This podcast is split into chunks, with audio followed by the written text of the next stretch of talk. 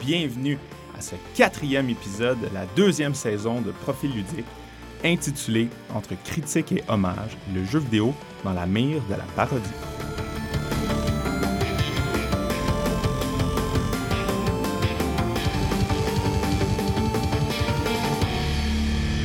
Alors, bonjour, chers auditeurs, auditrices. J'espère que vous êtes euh, contents de nous réentendre. Ça fait un petit bout que Profil ludique est resté sous silence, mais c'est terminé. Et c'est terminé avec ce nouvel épisode. On ne pouvait rien y faire. C'est pas, pas, pas de notre faute si on était sous silence. Quelques petits problèmes techniques nous ont amenés à rester sous silence, mais c'est terminé. Ce jour est révolu. 2019 est présent parmi nous et nous sommes présents parmi lui. Alors, euh, aujourd'hui... Parce que ça, me rappelait un peu le, comme le discours d'un prêtre ou quelque chose. Là. Ah, Dieu parmi nous, on est présent, lui. Euh, Et euh, pour ceux qui ne sont pas familiers, la voix que vous entendez, c'est celle, c'est la voix de celui dont les biceps n'ont rien à envier à Rocky Balboa. Maxime Delonchamp, tout le monde, applaudissons-le en studio. En plus. Et la régie, on, va, entretenir l'illusion. La, la régie est pâmée sur ce commentaire, ma foi, très juste. Et je suis content de t'entendre rire parce qu'aujourd'hui, on parle de parodie. Et euh, pour parler de ce sujet, euh, nous avons une experte en studio que je suis très content d'avoir parmi nous, Gabrielle Trépanier-Jobin. Bonjour, bon matin. Bon matin à vous deux ça part, euh, ça paraît d'un matin. Hein, Avec ma petite voix du matin.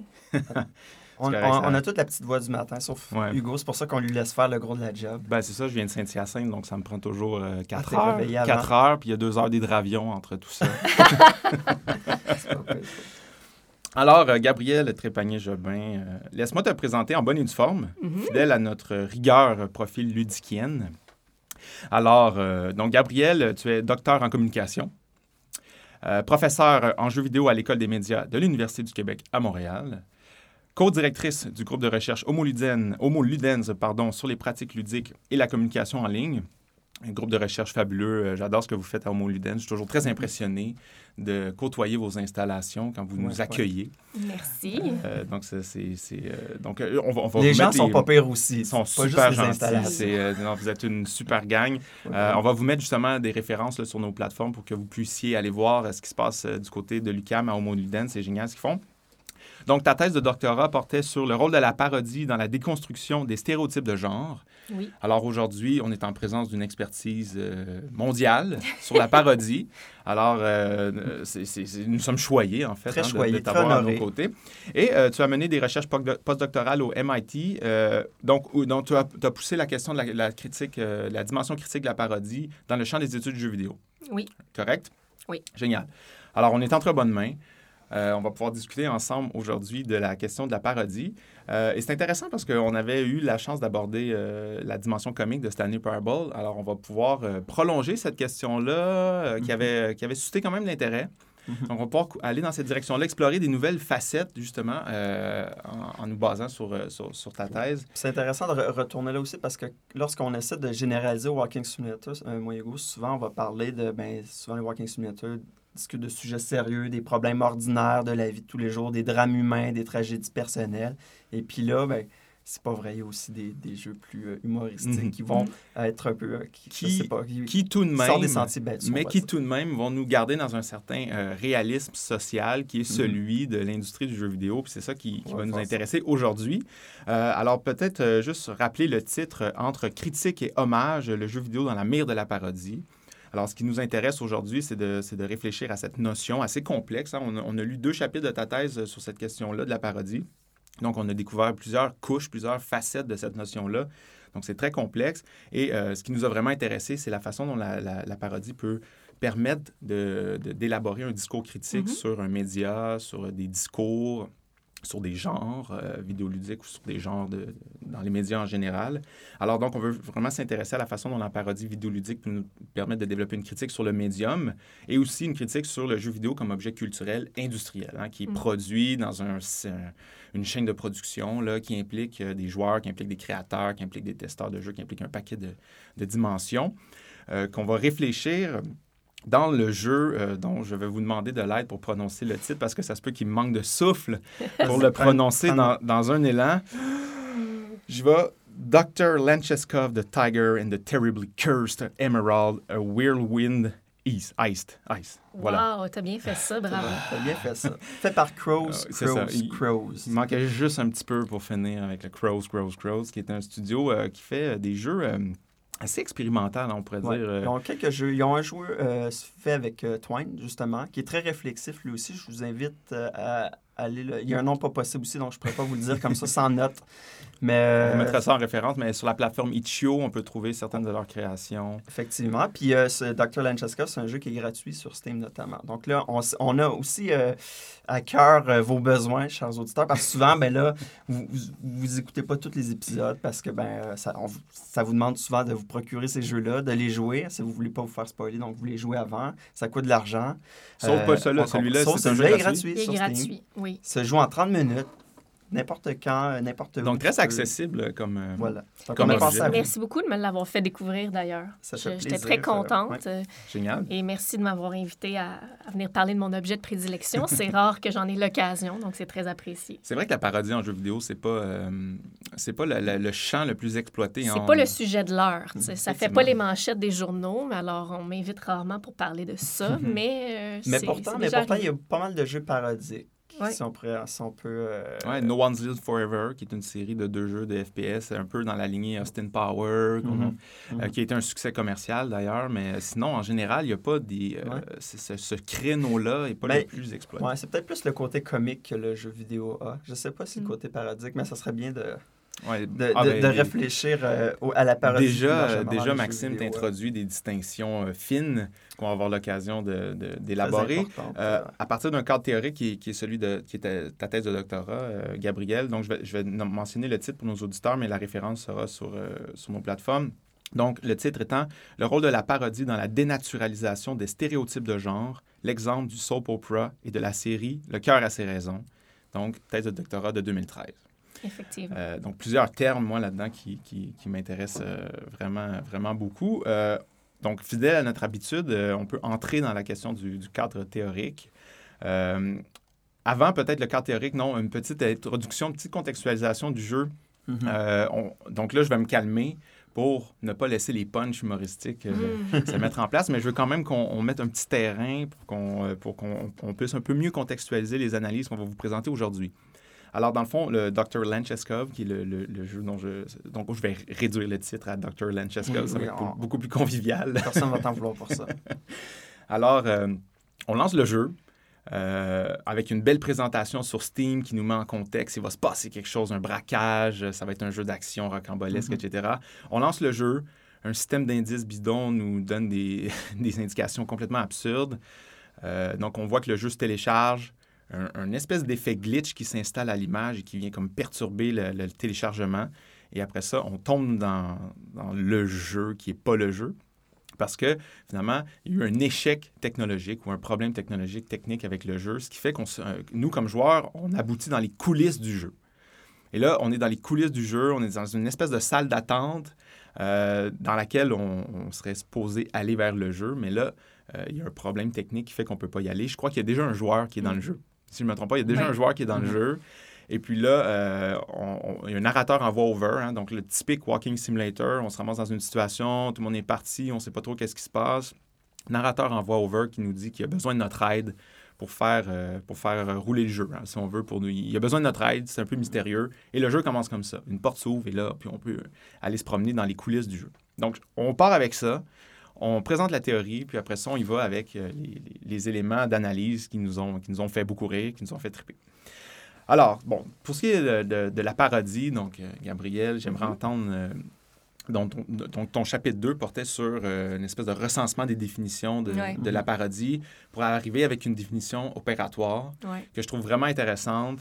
Euh, donc, il y a plusieurs éléments euh, là-dedans, mais euh, la répétition ironique, le terme que tu utilisais dans ta thèse que j'avais mm-hmm. trouvé vraiment intéressant, c'était la réitération. Oui, je l'avais changé parce que je le trouvais un petit peu complexe pour les auditeurs, mais effectivement, le terme réitération comporte la répétition et la différence euh, Mhm. Mhm. dans le même terme. Donc, c'est un, c'est un terme intéressant, mais effectivement, la parodie, en fait, c'est une répétition ironique de matériaux médiatiques, donc de discours, si on veut. Euh, et sa particularité, c'est que ça marque la différence plutôt que la similitude. Euh, et ça insère la différence dans un discours qui nous est familier à, à l'aide de différentes techniques, différents procédés.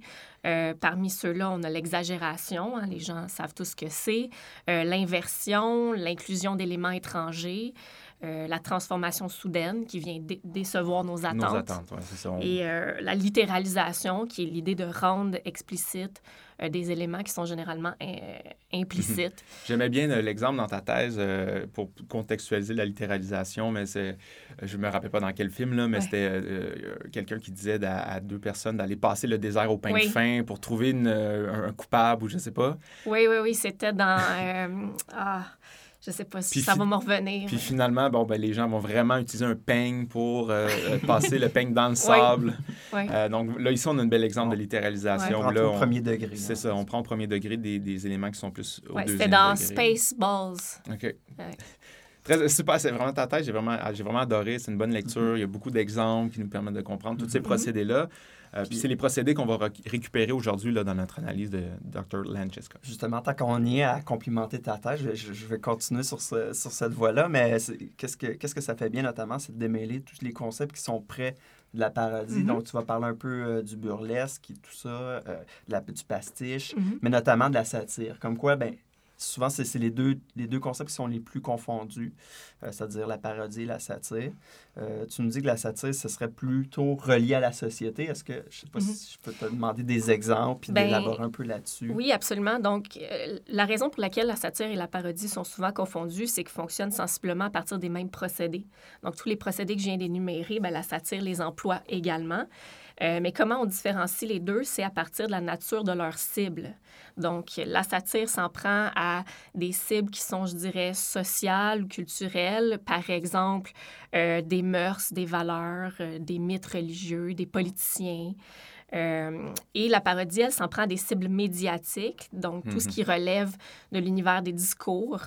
Euh, ça peut être une émission de télévision, ça peut être un film, ça peut être euh, des conventions du genre filmique. Euh, dans le cas du jeu vidéo, ça peut être un jeu en particulier, mais ça peut être un genre vidéoludique ou des conventions de genre vidéoludique ou des mécaniques de jeu, tout simplement. Euh, puis la parodie peut aussi s'en prendre à tout ce qui se trouve en périphérie d'un discours euh, ou de l'univers des discours. Donc, euh, par exemple, la figure de l'auteur, le processus de création, la communication entre les producteurs et les récepteurs, euh, le marketing autour d'une œuvre aussi. Euh, par contre, bon, c'est souvent difficile de départager parodie et satire. Pourquoi? Parce que les éléments socioculturels sont souvent relayés par les Dans médias. les médias. ouais. Ouais. Alors, souvent, les, les la parodie et satire se confondent puis fonctionnent euh, ensemble, coexistent. Mhm. Donc, c'est la dimension du commentaire social là, qui nous permet de- d'un petit peu plus euh, ben, tirer la ligne entre les deux, tout Mhm. en considérant qu'il y a une, une- une porosité là, entre les deux, Ouais, euh, entre les deux aspects. OK, génial. Puis j'imagine que ben, j'imagine qu'à certains moments, les deux peuvent très bien s'intégrer l'un à l'autre. Euh, Un film satirique peut tout d'un coup intégrer des éléments parodiques et vice Oui, oui, on dit souvent la satire et le véhicule de la parodie ou Mhm. vice-versa. Donc, euh, ils sont souvent, euh, ils fonctionnent souvent ensemble et c'est c'est difficile de vraiment poser une étiquette. euh, Je pense, je pense à, euh, à la télésérie, en fait, le dessin animé South Park, justement, Mhm. Mhm. qui va, par exemple, qui se veut satirique, Oui, mais qui va intégrer des épisodes comme, euh, vous connaissez probablement celui qui a porté sur World of Warcraft, Mhm. justement, où là, on va rire des joueurs euh, qui sont accros. On va euh, puis de ce jeu-là aussi, de, Puis, de ouais, sa ça, puis des formule. pratiques autour. Donc là, on tombe dans la, la Ah oui, l'émission alterne constamment entre les deux formes, inclut les deux formes, effectivement. Oh, oui, tout à fait, tout à fait. Euh, donc, génial. Euh, et, et en fait, euh, ben, de Stanley Parable est dans la satire quand même assez fort aussi de nos comportements de joueurs, euh, de notre attitude transgressive envers le jeu. donc, on retrouve ça dans The Stanley Parable, mais on va le retrouver aussi dans, le- dans notre objet d'aujourd'hui, dans la façon dont on fait un commentaire sur l'industrie du jeu vidéo. Et euh, donc, évidemment, il va y avoir une dimension satirique qu'on va, qu'on va, qu'on va, qu'on va explorer sur la question des cibles, notamment. Donc, c'était très important pour nous de poser cette distinction-là. Mhm. Donc, ensuite, euh, l'autre aspect euh, à tenir compte, donc, c'est la question des fonctions et de ce qu'on pourrait appeler aussi les objectifs euh, de la parodie. Donc déjà dans le titre, on avait laissé miroiter une, une, fonction importante, qui est celle de l'hommage. Oui. Hein, je pense que la question de la répétition, de la réitération, c'est aussi dans cette logique-là d'hommage. Hein. On reprend pour rendre hommage, et en même temps, on veut après ça le critiquer, mhm. le, détourner. Là, je vais faire, euh, je, vais, je vais faire le, le un peu, euh, je vais faire semblant euh, d'être innocent, mais c'est pourquoi on voudrait rendre hommage à un objet auquel on se ridiculise. Mhm. C'est-à-dire qu'on on prend plaisir à ridiculiser un objet, mais pourquoi on pourrait comprendre ça sous forme d'hommage? Bien, en fait, moi, je dis que l'hommage, il va un peu de soi parce qu'à partir du moment où on prend la peine de parodier une œuvre ou une convention de genre, c'est déjà qu'on reconnaît sa popularité, son importance. Donc, c'est dans cette optique-là que la parodie a une fonction consécratrice. On, on reconnaît l'importance de cette chose-là. Ça ne veut pas dire nécessairement qu'on est mm-hmm. d'accord ou qu'on l'idolâtre nous-mêmes, mm-hmm. mais ça a la fonction en même temps de la critiquer, de, de reconnaître son, mm-hmm. sa grandeur, son importance. Je pense que tu citais Batkin. Je ne suis pas certain que c'est Batkin, mais euh, l'auteur... Bakhtin. Pardon, Je m'excuse. Euh, l'auteur disait justement qu'on euh, on sacralisait, on désacralisait en même temps, finalement, mm. l'objet parodie. Oui. Puis euh, ce qui est intéressant, en fait, c'est de remonter à l'étymologie du terme parodie, qui est composé, en fait, du préfixe para et du suffixe odé. Le, le, préfixe para peut signifier à la fois contre ou à côté de. Ah, et Odet signifie chant. Donc, à la base, la parodie, là, si on remonte à l'Antiquité, c'était soit un contre-chant, donc un chant fait euh, à l'encontre ou euh, à l'inverse de, sa cible, ou un chant à côté d'eux, donc là qui connote un petit peu plus l'hommage. On est, on, mm. est un mm-hmm. petit peu différent, mais on est à côté de notre cible. Mm-hmm. Mais C'est cette tension-là qui, qui a un peu, on va dire, qui est au cœur des débats au fil des siècles, à savoir si la parodie c'est une bonne chose en soi ou c'est une mauvaise chose en soi. Ça aussi, tu t'en fais. Euh, Exactement. Il y a toujours une ambivalence dans la parodie. Ben, c'est ça, c'est ça. Euh, la question de l'hommage, euh, ben, je, me je, me la pose pour la, satire, par exemple. Donc, si mm-hmm. on a une parodie un peu plus satirique, est-ce que est-ce que là, la dimension dommage, en tout cas, cède le pas mhm. à la dimension critique? Oui, je pense qu'il y a clairement des parodies qui sont beaucoup plus critiques, d'autres mhm. qui euh, vont euh, juste tourner leur style en dérision pour créer mhm. un, un, effet comique, mais qui sont moins acerbes. Donc, il y a tout un degré de parodie. Puis, les parodies ont différentes fonctions aussi. Euh. Le bye-bye, ça veut pas trop acerbe pour être capable de réunir les familles mais, quand même, dans l'harmonie. Euh, quand même, le bye-bye, des fois, il est assez, euh, assez satirique. Euh, mm grinçant des dents. T'en parles aussi dans ton mm-hmm. bye-bye. Hein? Oui. beau lapsus. Excellent. Dans ta thèse, tu abordes la question du bye-bye, être un, format euh, qui vont rire des médias, qui vont rire aussi des pratiques des politiciens, tout ça. Donc là, on est vraiment dans, dans, la satire. En fait, le bye-bye, c'est peut-être la diversité des cibles qui fait en sorte qu'il y a quelque chose de un équilibre, neutre, on va euh, dire. Oui, c'est ça. Hein, oui, puis ces dernières années, les bye-bye utilisent beaucoup la parodie comme véhicule de la satire, justement. Mm. Donc, on mm-hmm. va souvent utiliser des formats médiatiques, des publicités, tout, ça, pour mm-hmm. se moquer de politiciens ou des mhm. choses qui, qui, se sont passées dans la société, en fait. Oui, tout à fait. Tout à fait.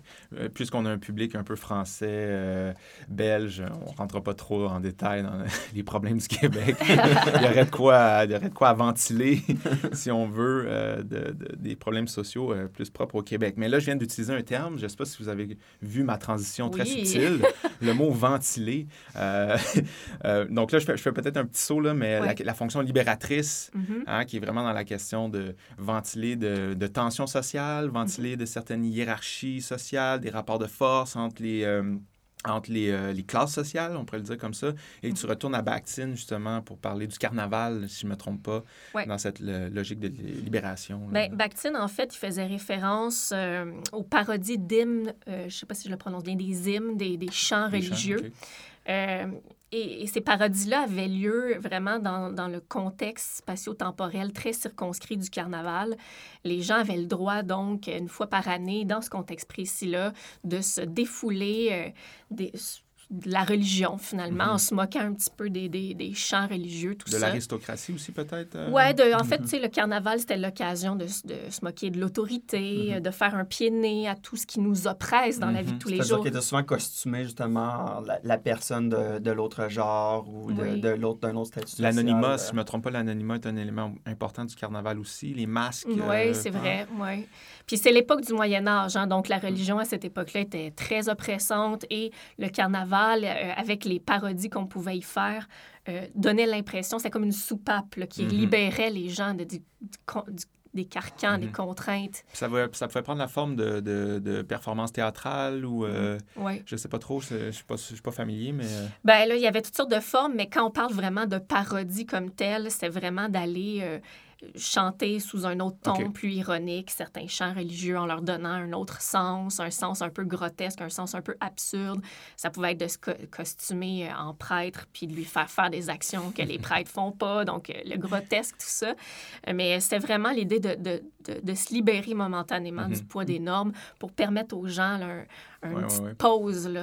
Mais, comme n'importe quel carnaval, c'est circonscrit dans le mm. temps et dans l'espace. Mais c'est ça qui me surprend que le carnaval se ça nécessairement se transforme pas en, révolte sociale ou mm-hmm. en action sociale. C'est vraiment, on a un espace pour ventiler. Euh, et puis après ça, c'est terminé, on retourne aux conventions. Et ce qui est super intéressant, c'est que c'était toléré par les autorités parce qu'ils se mm-hmm. disaient, ben, tant que ça reste dans les limites spatio-temporelles du carnaval, on va l'accepter, on va les laisser faire, puis euh, au final, à long terme, ça va calmer les gens. Donc, c'est un petit peu ça la parodie aussi. C'est une manière de critiquer, mais sans complètement déconstruire euh, l'ordre des choses, donc en préservant le système. Donc, c'est une critique un peu innocente, hein, un mm-hmm. peu... Euh, donc... Euh, j'aime cette idée de préserver le système. Hein. On va le critiquer, on va aller jouer dans ses, dans ses rouages pour essayer de l'exposer, ses, ses, problèmes, ses failles. Mm-hmm. Mais en même temps, ça le solidifie, ça, ça, ça, lui donne une prestance, ça le stabilise. Mm-hmm. Oui, il y a toujours cette ambivalence et le fait que la, la, critique parodique est beaucoup mieux reçue que d'autres types de critiques qui sont beaucoup plus directes et mm-hmm. acerbes, justement. Mm-hmm. Donc, parfois, quand on veut faire passer une critique euh, un peu mieux, on, ben, on, passe par la parodie. Oui, tout à fait. Mais ça l'amène aussi une, une question d'ambivalence dans la réception aussi. Euh, ah, ben, tout à fait. Euh, puisque là, euh, il y a un, on joue sur la fine ligne entre l'hommage et la critique. là, ben, là, ça dépend de qui reçoit le discours, qui le comprend, dans quel contexte. Et puis là, on peut voir une critique ou voir un hommage, là, ça vient très, très subtil. Oui, la parodie est une forme discursive qui est souvent sujette à mes interprétations. Hein. Ça arrive que les gens euh, vont pas identifier la cible parodiée ou vont pas comprendre qu'il y a une intention parodique derrière le discours. Donc, euh, effectivement, il y a toutes sortes d'interprétations qui peuvent être faites de la parodie aussi. Euh, Donc là, c'est ça, ça l'ouvre sur la question des dimensions, mais il restait, je pense, une fonction à aborder, la, fonction régénératrice. Il y avait la fonction régénératrice. Euh, ça, c'est beaucoup, euh, ça concerne beaucoup les, parodies de genre, donc les parodies qui s'en prennent à des conventions d'un genre vidéoludique ou filmique, par exemple, et qui, au fond, parce que la parodie vient montrer à quel point ces, ces règles-là ont été usées, ont été utilisées à outrance. Euh, par différents films ou différents jeux.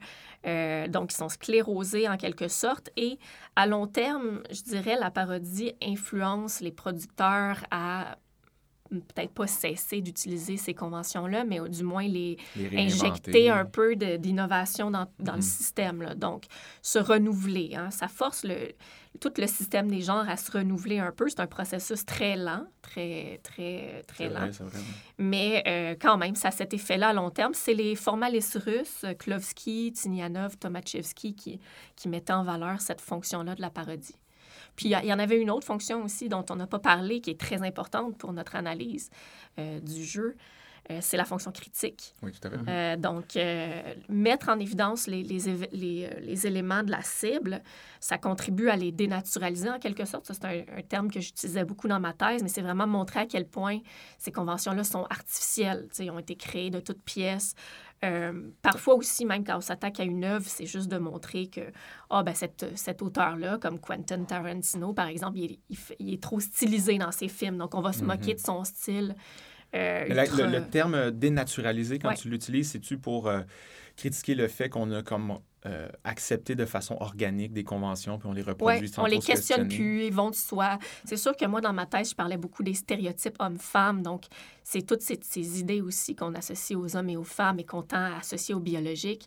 Donc, l'idée du naturel mhm. était d'autant plus importante. Mais je pense qu'on peut dire dénaturaliser au, au, sens plus large de euh, montrer que euh, on, ne questionne plus certaines choses, certaines mhm. conventions, on les utilise sans même y de penser. De façon naturelle, donc là, on, vient casser ça. tu, parlais même du naturel, du langage en soi, c'est-à-dire que le mhm. langage, ben, c'est un filtre pour décrire, euh, rendre compte de la réalité. Puis on, ben, ça, on n'a pas toujours conscience de ça. c'est ça, les situations sont intégrées. J'adore le terme. Et puis bon, on a parlé de, de, fonctions, donc à quoi ça sert la parodie, c'est quoi les buts qu'elle vise, mais il y a aussi le, côté des dimensions. C'est-à-dire qu'on pourrait dire ben, quelle sorte d'aspect, quel trait peut prendre la parodie. Puis il y en a qui peuvent être plus apparents, d'autres moins mm-hmm. apparents, tout dépendant des cas. notamment un qu'on a déjà soulevé un peu implicitement, c'est l'ironie. C'est-à-dire que dans la parodie, il y a toujours un deuxième degré qui mhm. émerge. Hein, puis on va tourner en dérision, ou peut-être pas nécessairement en dérision, mais on va euh, prendre, avoir un recul sur la cible qu'on parodie, justement, pour emprunter tes, euh, tes termes. Donc, je ne sais pas si tu peux développer un peu sur ben, l'ironie. Oui, l'ironie, par définition, ça consiste à affirmer l'opposé de ce qu'on veut dire, euh, présenter une, comme vrai une proposition qui est manifestement fausse euh, pour faire ressortir son absurdité. Or, c'est bien ce que fait la parodie parce que elle répète les éléments de sa cible, mais pour leur donner une signification contraire à leur signification euh, première, à leur signification originale, originelle plutôt puis elle dissimule une plaisanterie sous un ton sérieux. Donc, c'est vraiment, euh, en fait, euh, l'ironie est vraiment un, élément essentiel de la mm-hmm. parodie. Et, d'ailleurs, euh, la théoricienne de la parodie, Linda Cheon, en, en fait un, un, trait caractéristique. Elle mm-hmm. met l'ironie dans la définition même de la mm-hmm. parodie, chose que ne, font pas tous les, les théoriciens, mais elle, elle, le voit vraiment comme quelque chose qui est présent euh, tout le temps dans la parodie. Dans, ta propre définition à toi aussi, hein, tu as remonté la question de l'ironie, donc la répétition ironique de matériaux discursifs. on mm-hmm. insiste sur la dimension ironique. Oui, je pense que je pense que l'ironie est toujours présente euh, à cause de cette espèce de double discours où le sens littéral, la parodie, est toujours euh, différent de son sens figuré, finalement. Tout à fait. Très, très juste. La, deuxième dimension que moi j'adore, c'est la dimension comique. Mm-hmm. Et ce que j'adore encore plus, c'est que dans ta définition, dans ta thèse, tu, euh, tu mets ça comme une potentialité. Mm-hmm. Donc, le comique n'est pas nécessairement euh, une obligation pour être dans, dans, du côté de la parodie. Ça, c'est très, très, très... Euh, oui, c'est encore une fois Linda Chin qui avait dit il n'y a rien, premièrement, remontant encore une fois au terme paraodé, donc l'étymologie du terme parodie. Elle disait il n'y a rien dans ce, ce cette origine étymologique-là qui connote l'idée de comique. Donc, elle, elle voyait euh, pas ça comme une dimension essentielle à la parodie. Euh, par contre, moi, ce que, ce que j'ai essayé d'expliquer dans ma thèse, c'est que la raison pour laquelle la grande majorité des parodies sont drôles, c'est parce que les procédés parodiques euh, que j'ai énumérés au début. Mm-hmm. Exagération, inversion. Sur lesquels on va revenir. Oui, exactement. Donc, tous ces, ces procédés-là, ils ont, ils ont pour effet de générer de la dissonance, de l'incongruité, de décevoir nos attentes ou de mécaniser le vivant. Et tous ces aspects-là sont des aspects qui, selon les théories du rire, mm-hmm. euh, que ce soit les théories du rire de, de Bergson ou... Euh, de Freud aussi, je Ouais, ou Kant, ou en tout cas, il y, avait les théories de l'incongruité aussi. Donc, selon ces théories-là, ce sont des éléments qui génèrent le rire. Mm-hmm. Alors, c'est pour ça que euh, souvent, la parodie nous fait rire, elle déçoit nos attentes, elle, crée des, des moments incongrus. Seulement, bon, encore une fois, ça dépend des spectateurs. Il y a des spectateurs qui ne trouveront pas ça drôle et d'autres vont mm-hmm. trouver ça drôle. Mais la parodie n'est pas, ne serait pas intrinsèquement comique. Il y aurait juste des procédés qui coïncideraient avec l'humour. Ça, c'est mon interprétation. D'autres, euh, des, des, théoriciennes comme euh, Anouche ou euh, Rose vont insérer la, le comique dans leur définition de la parodie. Mais moi, je trouve que ça limite parce qu'il y a certaines parodies qui nous font pas tellement rire puis d'autres plus. Puis Tout à fait d'accord. Surtout dans, dans, dans la, satire ou, ou même l'ironie. Euh, moi, je pense encore à, nos fameux bye-bye, mais il y, a des, il y, a des sketchs qui ne sont pas drôles, mais on a une espèce de rire intérieur là, qui nous fait comme Ah, OK, la critique mm-hmm. est là, puis c'est bon. Puis, on va pas rire, mais intellectuellement, il y a quelque chose de savoureux, d'un petit peu euh, ludique, si on veut, euh, ce qui fait qu'on va pas, on va pas rire aux éclats mais quand même avoir un effet comique euh, plus, plus, Oui, il y, a des parodies, il, y a, des parodies qui vont intégrer beaucoup d'éléments absurdes, grotesques. Je pense à, l'émission Le cœur a ses raisons, par exemple, où là, euh, ça, on voit que l'intention comique est beaucoup là, versus d'autres parodies qui vont jouer plus sur la réflexivité, sur euh, la, justement faire réfléchir les gens. Donc, il y a un ton qu'on peut donner à la mm-hmm. parodie aussi. Tout à fait qui est justement bon, la, la, prochaine euh, dimension qu'on se doit d'aborder, la dimension réflexive. Mm-hmm. Euh, réflexive ici au sens de, oui, réfléchir sur le médium, hein, être un mm-hmm. peu au niveau méta. Puis, euh, bon, réfléchir aux structures et tout ça, mais aussi réflexive au sens intellectuel, se poser des questions mm-hmm. sur son interprétation, sur le message ironique, hein, aller chercher le deuxième degré, puis ça va s'amuser à, à, décortiquer tout ça. Hein. Donc, La réflexivité, par définition, c'est la capacité d'un dirais, d'un discours à faire référence au système de signes auquel il appartient. Donc, un peu se faire référence à, par exemple, si, c'est un film, ça va faire référence à l'univers des films. Si c'est un jeu, ça va faire référence à l'univers des jeux. Ou pointer euh, vers le langage cinématographique, la caméra, le dispositif. Exactement. Donc, euh, pointer vers ce qu'on appelle les marques de, de l'énonciation ou plutôt, euh, si vous préférez, le processus de construction des discours. Euh, montrer les procédés de fabrication. Euh, dans, dans, le cas des, des, parodies filmiques, ça se manifeste souvent, justement, comme tu disais, montrer la caméra, mhm. montrer la perche ou le caméraman. On voyait ça beaucoup dans Spaceballs ou des comédies comme ça. Tout à fait. Euh, donc, ce qu'on appelle la diégétisation du dispositif, finalement. On, on, met les... Dans le récit. Dans le récit. On insère dans le récit des, des éléments qui sont censés être derrière, la, être cachés. derrière le, la caméra. inclusion d'éléments étrangers, euh, oui, voir une perche. Puis c'est ça, mais en fait, ce que, ce que, la fonction de ça, c'est que ça, ça, favorise la distanciation critique du spectateur aussi. on met le spectateur, on, lui dit, sors de ton immersion, puis réfléchis sur le fait que tu es un spectateur ou tu es un joueur. Puis tu, euh, tu, réfléchis à ta pratique, réfléchis à qu'est-ce qui est en train de se passer. Puis, euh, ce qui est intéressant avec la parodie, en fait, c'est qu'elle est pas mal toujours réflexive au sens où elle fait référence à l'univers de discours, dans euh, l'univers de signes auquel elle appartient, en faisant référence à, sa cible. Donc, euh, elle, par définition, et ça, c'est Anouche qui, qui amenait cette idée-là, la parodie, elle est toujours, réflexive. Oui, ouais. puis ça prend, ça prend des certaines, certaines habiletés à déceler cette réflexivité-là pour en prendre plaisir, puis après ça, jouer, jouer au niveau méta, là, ou jouer au niveau du, deuxième discours. Je pense que c'est important de préciser que la parodie, bon, elle est toujours réflexive quand elle fait référence à sa cible, mais euh, ça arrive très souvent que les parodies ajoutent d'autres éléments réflexifs qui ne sont pas nécessairement des procédés parodiques. Comme par exemple la diégétisation du dispositif, c'est pas nécessairement un procédé parodique. On peut avoir ça dans des films qui ne sont pas des parodies.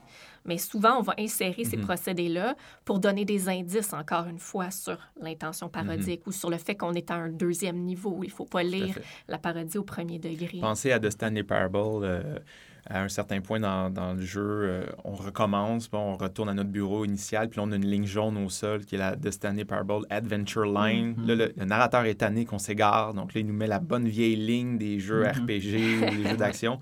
Mais là, donc là, on a un marqueur de réflexivité très fort qui nous renvoie au système de règles, hein, qui est au système de, de guidage mm-hmm. spatio-narratif. Mais là, l'intention comique va devenir très claire quand la ligne va commencer à monter sur les murs, à faire des retours sur soi, à faire des espèces de boucles complètement disparaître dans les considérations pour revenir plus ça. tard. Donc là, ici, on a un beau marqueur de réflexivité mm. avec une intention comique très claire. Euh, donc là, qui, évidemment va susciter le rire. Euh. L'avant-dernière des, des, dimensions euh, qu'on vous présente ici, c'est l'intertextualité. Donc, une parodie, évidemment, fait toujours référence implicitement ou explicitement à une autre œuvre, mais mm-hmm. pas toujours, parce que des fois, c'est plus flou, la cible exacte. Des fois, c'est un discours ou une, Ça peut être un genre ou un média, donc là, c'est plus flou, mais souvent, on, on fait référence à des textes. Oui, c'est ça. Dans le fond, Jeannette définit l'intertextualité comme la présence d'un texte dans un autre texte, par citation, plagiat ou allusion. Mais on peut l'élargir un peu, comme tu disais, quand, quand, quand, on est dans la parodie de genre, on fait référence plutôt à un ensemble de textes qu'à un mm-hmm. texte en particulier. Euh, c'est aussi la fonction dialogique dont parlait Bakhtin. Donc, les textes sont toujours en dialogue les, uns avec, les, autres. Et la parodie met ça en évidence en créant un dialogue très fort à un, une œuvre ou un ensemble d'œuvres.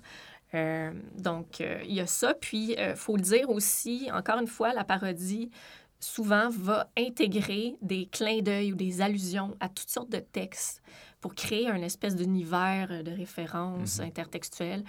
donc, ça, c'est pas nécessairement un procédé parodique non plus, mais on va encore une fois faire ça pour euh, faire réfléchir le spectateur, mhm. euh, lui, lui signaler qu'on l'amène sur euh, différentes pistes, qu'on veut qu'il sorte de l'œuvre pour réfléchir à mhm. autre chose que la mhm. parodie, finalement. Je me demandais, dans, dans, ta thèse, tu utilises le terme intertextuel, mais tu définis dans, une, dans une section sur la... Tu parles beaucoup de la transtextualité.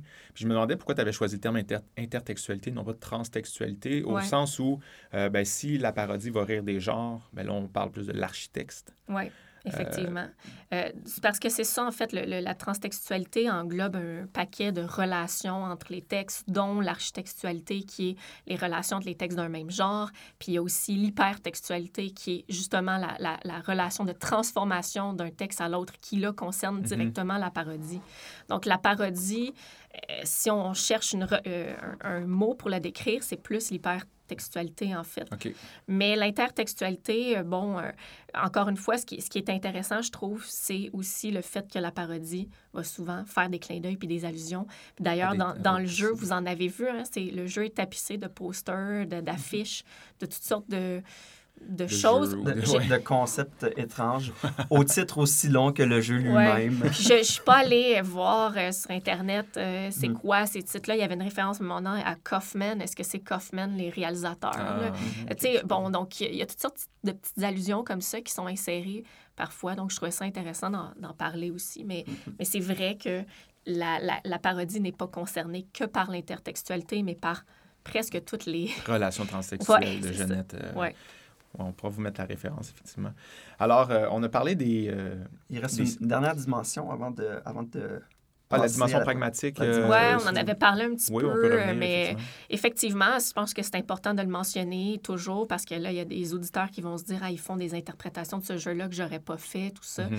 Euh, toutes les dimensions que je viens de mentionner, ben, ils peuvent juste être actualisées avec la collaboration du spectateur ou du joueur. Finalement, elles n'existent pas. Euh, l'œuvre n'est pas comique, elle n'est pas critique elle n'est pas intertextuelle si euh, le, spectateur-joueur n'est pas en train de... Il n'y a pas les compétences pour activer tous ces éléments-là. Exactement. Donc, dans le fond, comme je le disais tout à l'heure, le, euh, celui qui reçoit la parodie doit identifier la cible et doit comprendre qu'il y a une intention parodique. Et ça, il va le faire en fonction de son bagage encyclopédique, donc des connaissances qu'il a de certaines normes de genre, de, mhm. certaines œuvres aussi. Quand on ne connaît pas la cible à laquelle réfère la parodie, c'est super difficile de l'identifier. On peut présupposer à travers le ton qu'il y a une cible, mais on ne sait pas laquelle. c'est toujours bizarre de de, de, voir qu'il y a une intention parodique, mais pas de savoir c'est quoi la cible. Hein. On est comme dans une espèce de no man's land. c'est inconfortable. Puis, ben, on, parle aussi de ses compétences interprétatives. Bon, il y en a qui sont, ils sont très aiguisés, euh, ils ont le mhm. regard très aiguisé à ce comme type Maxime, euh, le regard aiguisé, euh, c'est incroyable.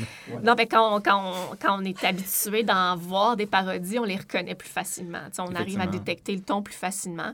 Puis, il y a le contexte de réception aussi. Des fois, on est fatigué on n'a pas euh, envie de réfléchir, fait qu'on les voit moins. Mm-hmm. Euh, donc, c'est ça, mais ce qui est intéressant de mentionner, c'est que le parodiste, lui, peut euh, essayer de maximiser les chances de succès de sa communication parodique en insérant des indices, mm-hmm. toutes sortes d'indices pour pointer la, vers la cible ou pour rendre évident son, son intention mm-hmm. ironique, critique ou comique. Le, paratexte, je pense que c'est important de, le souligner parce qu'on va en parler dans notre analyse, mais ça, c'est aussi une autre bonne façon pour les parodistes euh, d'installer de, l'horizon d'attente puis de mhm. s'assurer que les indices ou que le comique ou plutôt le paradigme va être saisi mhm. dans l'acte de lecture. Oui, le paratexte, pour ceux qui l'ignorent, c'est vraiment les discours qui entourent une œuvre. Donc, euh, ça peut être le titre, le sous-titre, le générique. Euh, puis oui, effectivement, les, résumés. Les couvertures de boîtiers. Oui, les, les, les, publicités, tout ce qui mhm. entoure l'œuvre, finalement. Oui, c'est super important là, pour notre analyse. On va aller, on va aller jouer un on peu va retourner là-dessus. Donc, ce qu'on comprend ici, c'est que la parodie peut avoir une pluralité de cibles, de fonctions et de dimensions, puis ce qui rend le phénomène assez complexe à analyser. Mais euh, quand on parle de dimensions, justement, de fonctions, de cibles, là, tout d'un coup, on a un jeu pour aller chercher plus large, pour, pour montrer que la parodie, ça peut être plein de choses à la fois, plein de choses différentes en même temps qui restent euh, au niveau euh, de la parodie.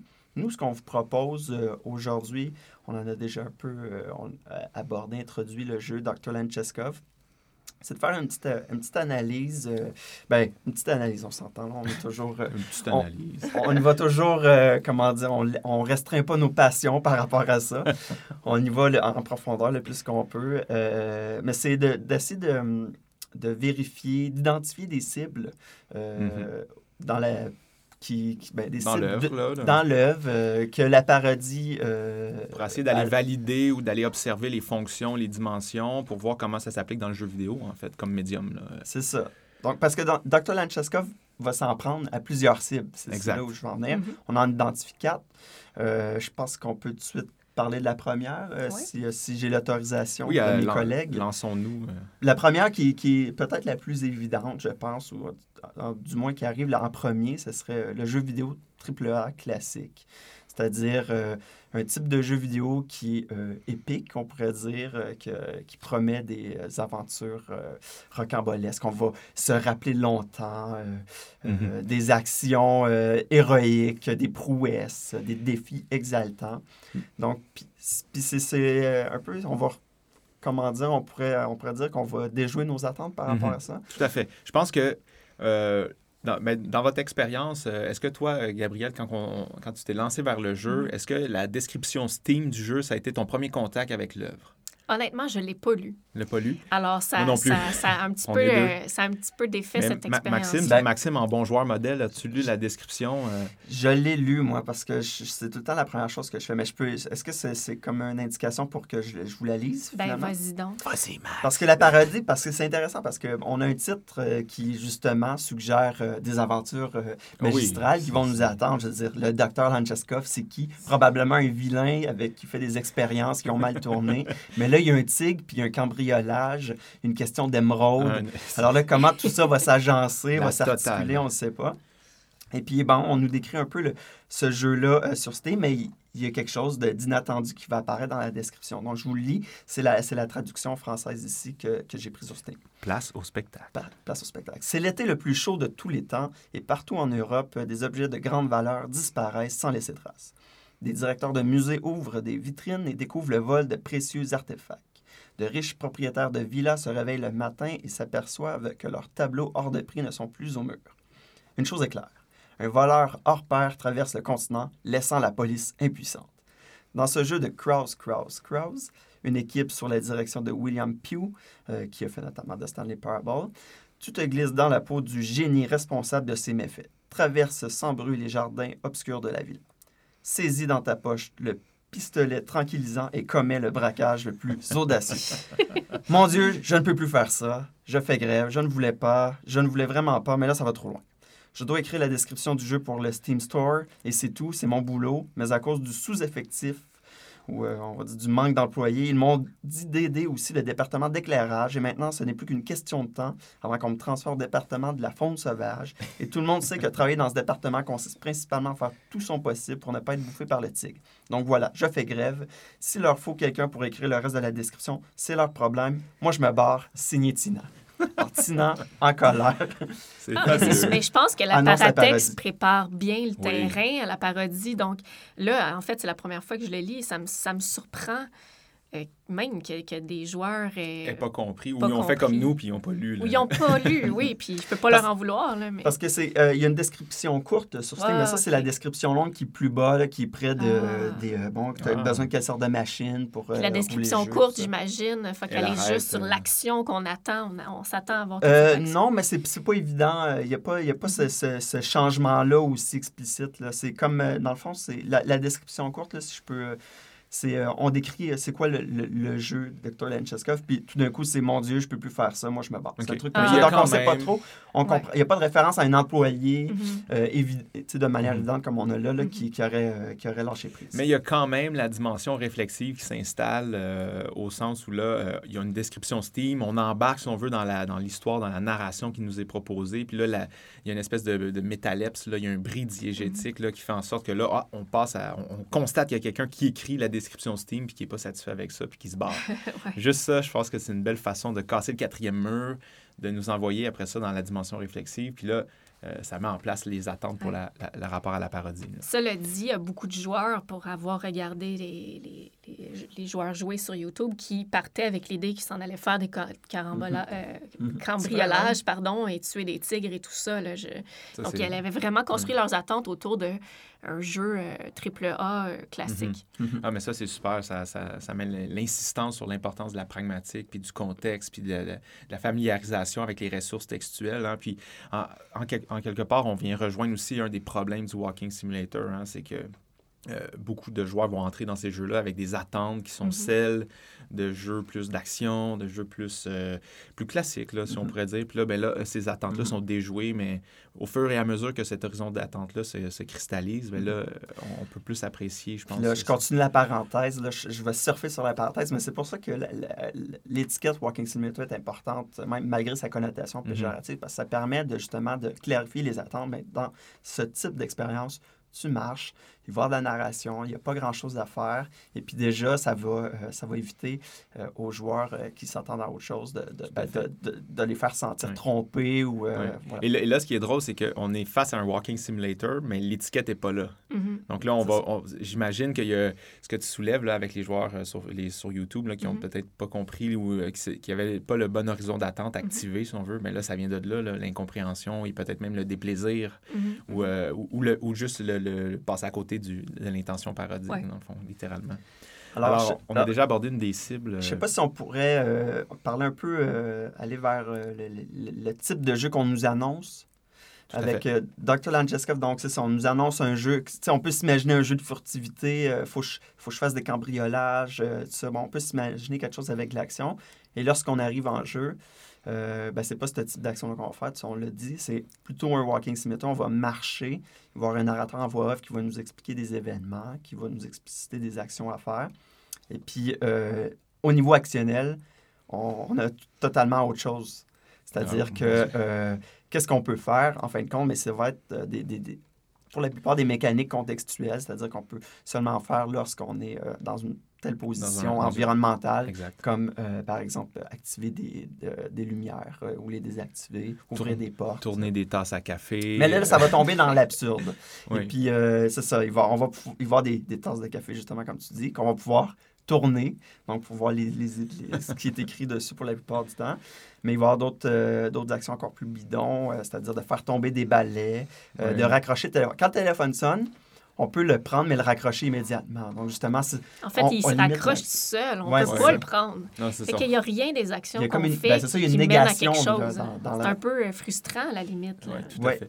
Quand on fait tomber le balai, euh, il y a des balais, euh, des vadrouilles. C'est ça, puis c'est ça, il y en a partout, en fait. Mais quand on les fait tomber, le narrateur va passer un commentaire. Ben oui, c'est un balai.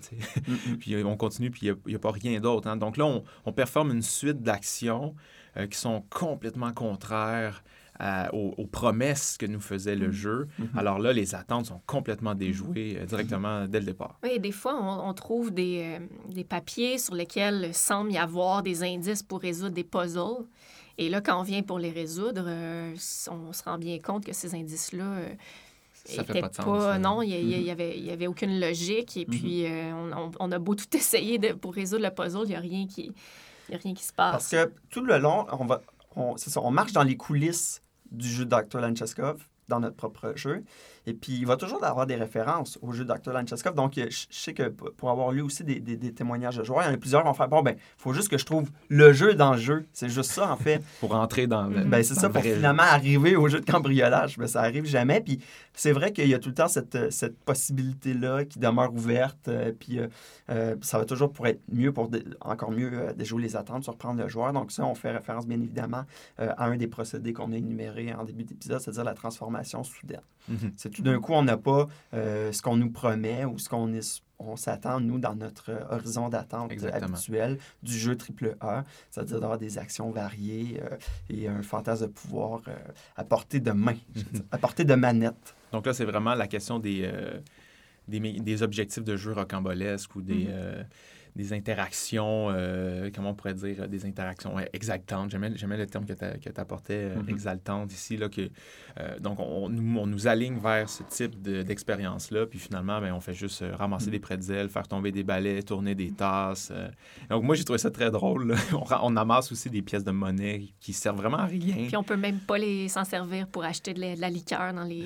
oui, c'est ça. Il y a... mais, tu pourrais penser ça, mais non. Puis des objets absurdes, c'est ça, les bretzels. Qui, bon, qu'est-ce qu'ils font là, les bretzels. Mais c'est diégétisé plus, loin si vous rejouez. On va revenir là. mais c'est un peu absurde encore là, les, les explications. J'aimais bien aussi, euh, dès le départ, quand le jeu commence, bon, il y a un téléchargement de l'écran assez classique. Et là on, a un système d'indices qui est classique, euh, un peu comme dans les jeux AAA, pendant que le jeu télécharge, on nous met des indices pour nous préparer à jouer et tout ça. Mais là, le système d'indices nous donne, nous, véhicule des énoncés complètement absurdes, du genre euh, un véhicule, euh, pendant son air d'aller, ça va pas affecter sa hauteur quand il va sauter. Donc là, ça n'a aucun sens, mais quand même, ça, on imagine qu'on va être lancé dans une on essaie de retenir ça, puis, puis, notre cerveau retient rien parce que c'est juste illogique. Ça. À la limite, c'est un, un, procédé qu'on n'avait pas inséré ici, mais il y a l'inclusion d'un élément étranger, mm-hmm. un, un, indice qui n'est pas un indice, qui ne dit absolument rien. Et là, on est sur un écran noir pendant que ces indices-là défilent. Et là, dans le bas de l'écran, à gauche, on voit la, la, carte téléchargée. Donc là, c'est écrit euh, Heist pour mm-hmm. envoyer au braquage. Point map point map. Donc là, on pense qu'on va vraiment lancer dans, dans, le braquage. Et là, finalement, on voit euh, l'écriteau se transformer. Là, c'est écrit null, void, comme s'il y a un vide dont la carte n'est pas là. et donc là, il y a un gros glitch qui se manifeste à l'écran. Euh, et puis là, après ça, on est, on est lancé dans les coulisses du jeu. Mm-hmm. Directement face à la même interface à laquelle on a, on a fait face dans les menus d'ouverture. Donc là, il y a vraiment quelque chose qui se passe. Moi, j'ai trouvé ça vraiment intéressant. Le bris du quatrième mur mm-hmm. s'installe directement en partant. Parce que là, pendant un moment, on nous fait croire que le jeu est réellement défectueux, en fait. C'est qu'on ne mhm. peut pas accéder au jeu parce qu'on est de retour devant le menu euh, du mhm. jeu. Alors que finalement, on est dans le studio euh, en attente de pouvoir entrer dans le jeu. C'est vraiment comme une peinture face à la murale. Alors, dès qu'on déplace la souris ou on, avance avec les Donc, je ne sais pas si vous, vous avez resté longtemps de, inactif devant la murale pour attendre que le jeu commence ou en bon gamer, vous avez tout de suite commencé à essayer de bouger. Euh. J'ai été, un bon gamer. Ah ouais? Passé un bon 15 minutes. Non, j'ai pas. Tout de suite, j'ai euh, bougé Testé, la souris, puis euh, j'ai compris. C'est vrai que le glitch vient un peu bousculer notre notre horizon d'attente. Puis là, on est, on est porté à essayer un peu, voir qu'est-ce qu'on peut faire. Mais déjà, on peut voir comment, euh, comment ces procédés-là euh, de transformation soudaine préparent le terrain. Tout à fait. Euh, notamment, ben, c'est ça, avec le, paratex aussi, c'en était un. La, la description qu'on a vue sur Steam, ben, c'en est un, un autre indice qui nous dit, bon, ben, vous avez affaire à une parodie, non pas au jeu habituel auquel vous pouvez vous attendre. Un autre élément qui est critiqué, euh, et là, je pense que Gabriel, je sais que tu as, un article en, cours de route sur mm-hmm. ce sujet-là, mais euh, les mécaniques de collection d'items hein, qui, qui, vient, euh, qui, qui, vient toucher à toute une panoplie de jeux, là, les clicker games. Oui, les jeux sociaux, souvent, dans lesquels on peut collectionner des items virtuels, mais qui ne servent à rien c'est mhm. juste euh, pour des trophées un peu mhm. futiles. Euh, et bon, il y avait eu une série de parodies à un moment donné euh, de ces jeux-là, dont Cow Clicker de Yann Bogost. Euh, qui, euh, qui, qui, était finalement, qui, qui, encourageait les joueurs à cliquer sur une vache pour obtenir des cow clicks. Puis ça menait absolument à rien. Puis on pouvait collectionner des, des, cloches à vaches. puis des... L'argent virtuel aussi. Oui, euh. c'est ça. Puis il y avait aussi la, la, la, parodie AVGM de Macmillan. Et j'ai oublié le nom de son, son, son collaborateur. Mais enfin, ça, c'était un petit jeu indie où on cliquait sur une un interrupteur pour voir apparaître des, des, items dans une pièce. Puis tout ce qu'on pouvait faire, c'est les déplacer sur l'écran. Euh, mais c'était vraiment des parodies qui euh, s'en prenaient un peu à, à l'idée un peu de futile de collectionner des, des mm-hmm. items juste pour le plaisir de les collectionner. si, je ne me trompe pas aussi, il y avait un commentaire sur euh, les mécaniques de grinding des jeux RPG là, à la mm-hmm. Diablo 1 et 2 là, où on, mm. on clique dans... Les actions répétitives qui rendent le, la jouabilité un peu éreintante, là, effectivement. Fait. Donc là, je pense qu'il y a un bel, mais pas nécessairement un écho, là, où il n'y a pas d'intertextualité par rapport à ça, mais quand même le, d'intégrer ce genre de mécanique-là, puis de mm-hmm. cliquer sur des pretzels, de faire tomber des balais, d'accumuler des mm-hmm. pièces qui servent à rien. Il y a, quelque chose d'insignifiant, encore une fois. Hein. Finalement, ça mène où? Hein? C'est un peu ça. Euh. Puis, puis c'est drôle parce que moi, personnellement, ça a marché, parce que quand j'ai rejoué le jeu une deuxième fois, ben, je, les cherchais, les, les bretzels. Ah oui, moi aussi. je voulais les trouver, puis je, trouvais ben, ça sympathique. On, un peu des achievers. Hein? On veut, euh, on est complétionniste. On veut tout trouver. On veut. Puis en fait, c'est ça, surtout avec ce jeu-là, on cherche toujours la clé qui, va nous mener vers le vrai jeu. Alors, mhm. on cherche, on cherche. Puis là, vous, on, a ces exemples forts-là, les jeux sociaux. Euh, on a parlé des, des MMORPG ou des hack and slash. Mais c'est vrai encore là dans tous les jeux AAA, dans une certaine mesure, où on va souvent garnir euh, la carte. Souvent, les jeux, je pense aux, jeux à monde vol, on va garnir la carte d'objets à collectionner ou d'objets à trouver, du mhm. moins. Alors, tout d'un coup, euh, c'est juste collectionner pour collectionner. Hein. Il n'y a pas d'autre but. Et puis c'est là que ça devient un peu insatisfaisant. Puis moi-même, pour, pour avoir joué, et puis là, je, sors, j'enlève mon chapeau d'universitaire, de, je mets mon chapeau de joueur amateur. Pour avoir joué à Diablo 3, une des, premiers, euh, une des premières déceptions, c'était bon, j'ai mis tout ce temps-là dans Diablo 3, puis j'avais comme une profonde insatisfaction, c'est-à-dire que ça mène où? Hein? J'ai joué à ce jeu-là, j'ai eu comme, ouais, c'était bien, mais après, tu sais, j'ai monté en niveau, j'ai gagné l'expérience, j'ai récolté un paquet d'items. Mais après. Mm. Ça sert à rien. J'ai eu la même expérience avec Uncharted 1, de ramasser mm-hmm. les reliques cachées. Donc là, tu sais, tu fais un effort d'exploration pour découvrir des items. Puis après mm. ça, ben, tu le plaisir, c'est visuel seulement, graphique, de pouvoir les observer, euh, mais ils ne sont pas réintégrés dans, la narration, ils ne sont pas réintégrés dans le jeu. Et donc là, je pense qu'on a un petit peu un, commentaire à, l'égard de ce type d'expérience-là ici qui est faite par euh, Dr. Lancheskov. Puis ça, je trouvais que c'était mm-hmm. assez brillant, c'était assez bien mené. Il y a aussi toute la question de, bon, on a parlé de la, transformation soudaine comme, euh, comme procédé euh, parodique. Euh, ça va aussi bien se mettre en place dans la première, la deuxième salle du jeu où là, on va voir un storyboard à l'écran. Puis là, on voit l'espèce de narration et mhm. d'événements narratifs qu'on est supposé performer. Et donc là, c'est rocambolesque, mhm. encore une fois. On, on voit des coffres forts à, à, bon, à faire exploser des, des poursuites de voitures et tout ça. Et donc là, on se rend compte, en plus on avance, que ces attentes-là vont être complètement déjouées. Alors ici, on vient encore un peu... Euh, euh, ridiculiser, si on veut, les espèces de récits euh, spectaculaires à blockbuster, là, à l'américaine à certains points. Puis... Il y a le narrateur aussi hein, qui vient toujours un peu expliciter euh, les actions rocambolesques qu'on est appelé à faire, là, qu'on, mhm. finalement qu'on fait jamais, mais il est là pour, euh, pour rendre explicite tout ça, en fait. Mhm. Il est un peu là pour nous, bosser, hein, finalement. c'est ça que je trouve intéressant. On va en parler quand on va tomber dans le contexte plutôt de travail. Là. Mais le narrateur, il, prend un peu le, ce rôle-là aussi qui, était euh, similaire à celui du narrateur de, Stanley Parable, c'est-à-dire il nous bosse, il nous dit quoi faire et tout ça. Mhm. Dans Stanley Parable, on a le choix d'être transgressif, mais ici, on ne l'aura pas. Il hein. ben, faut faire les actions qui nous Oui, on est assujetti aux ordres mm-hmm. euh, que nous donne le, le narrateur. Oui, mm-hmm. tout à fait, tout à fait.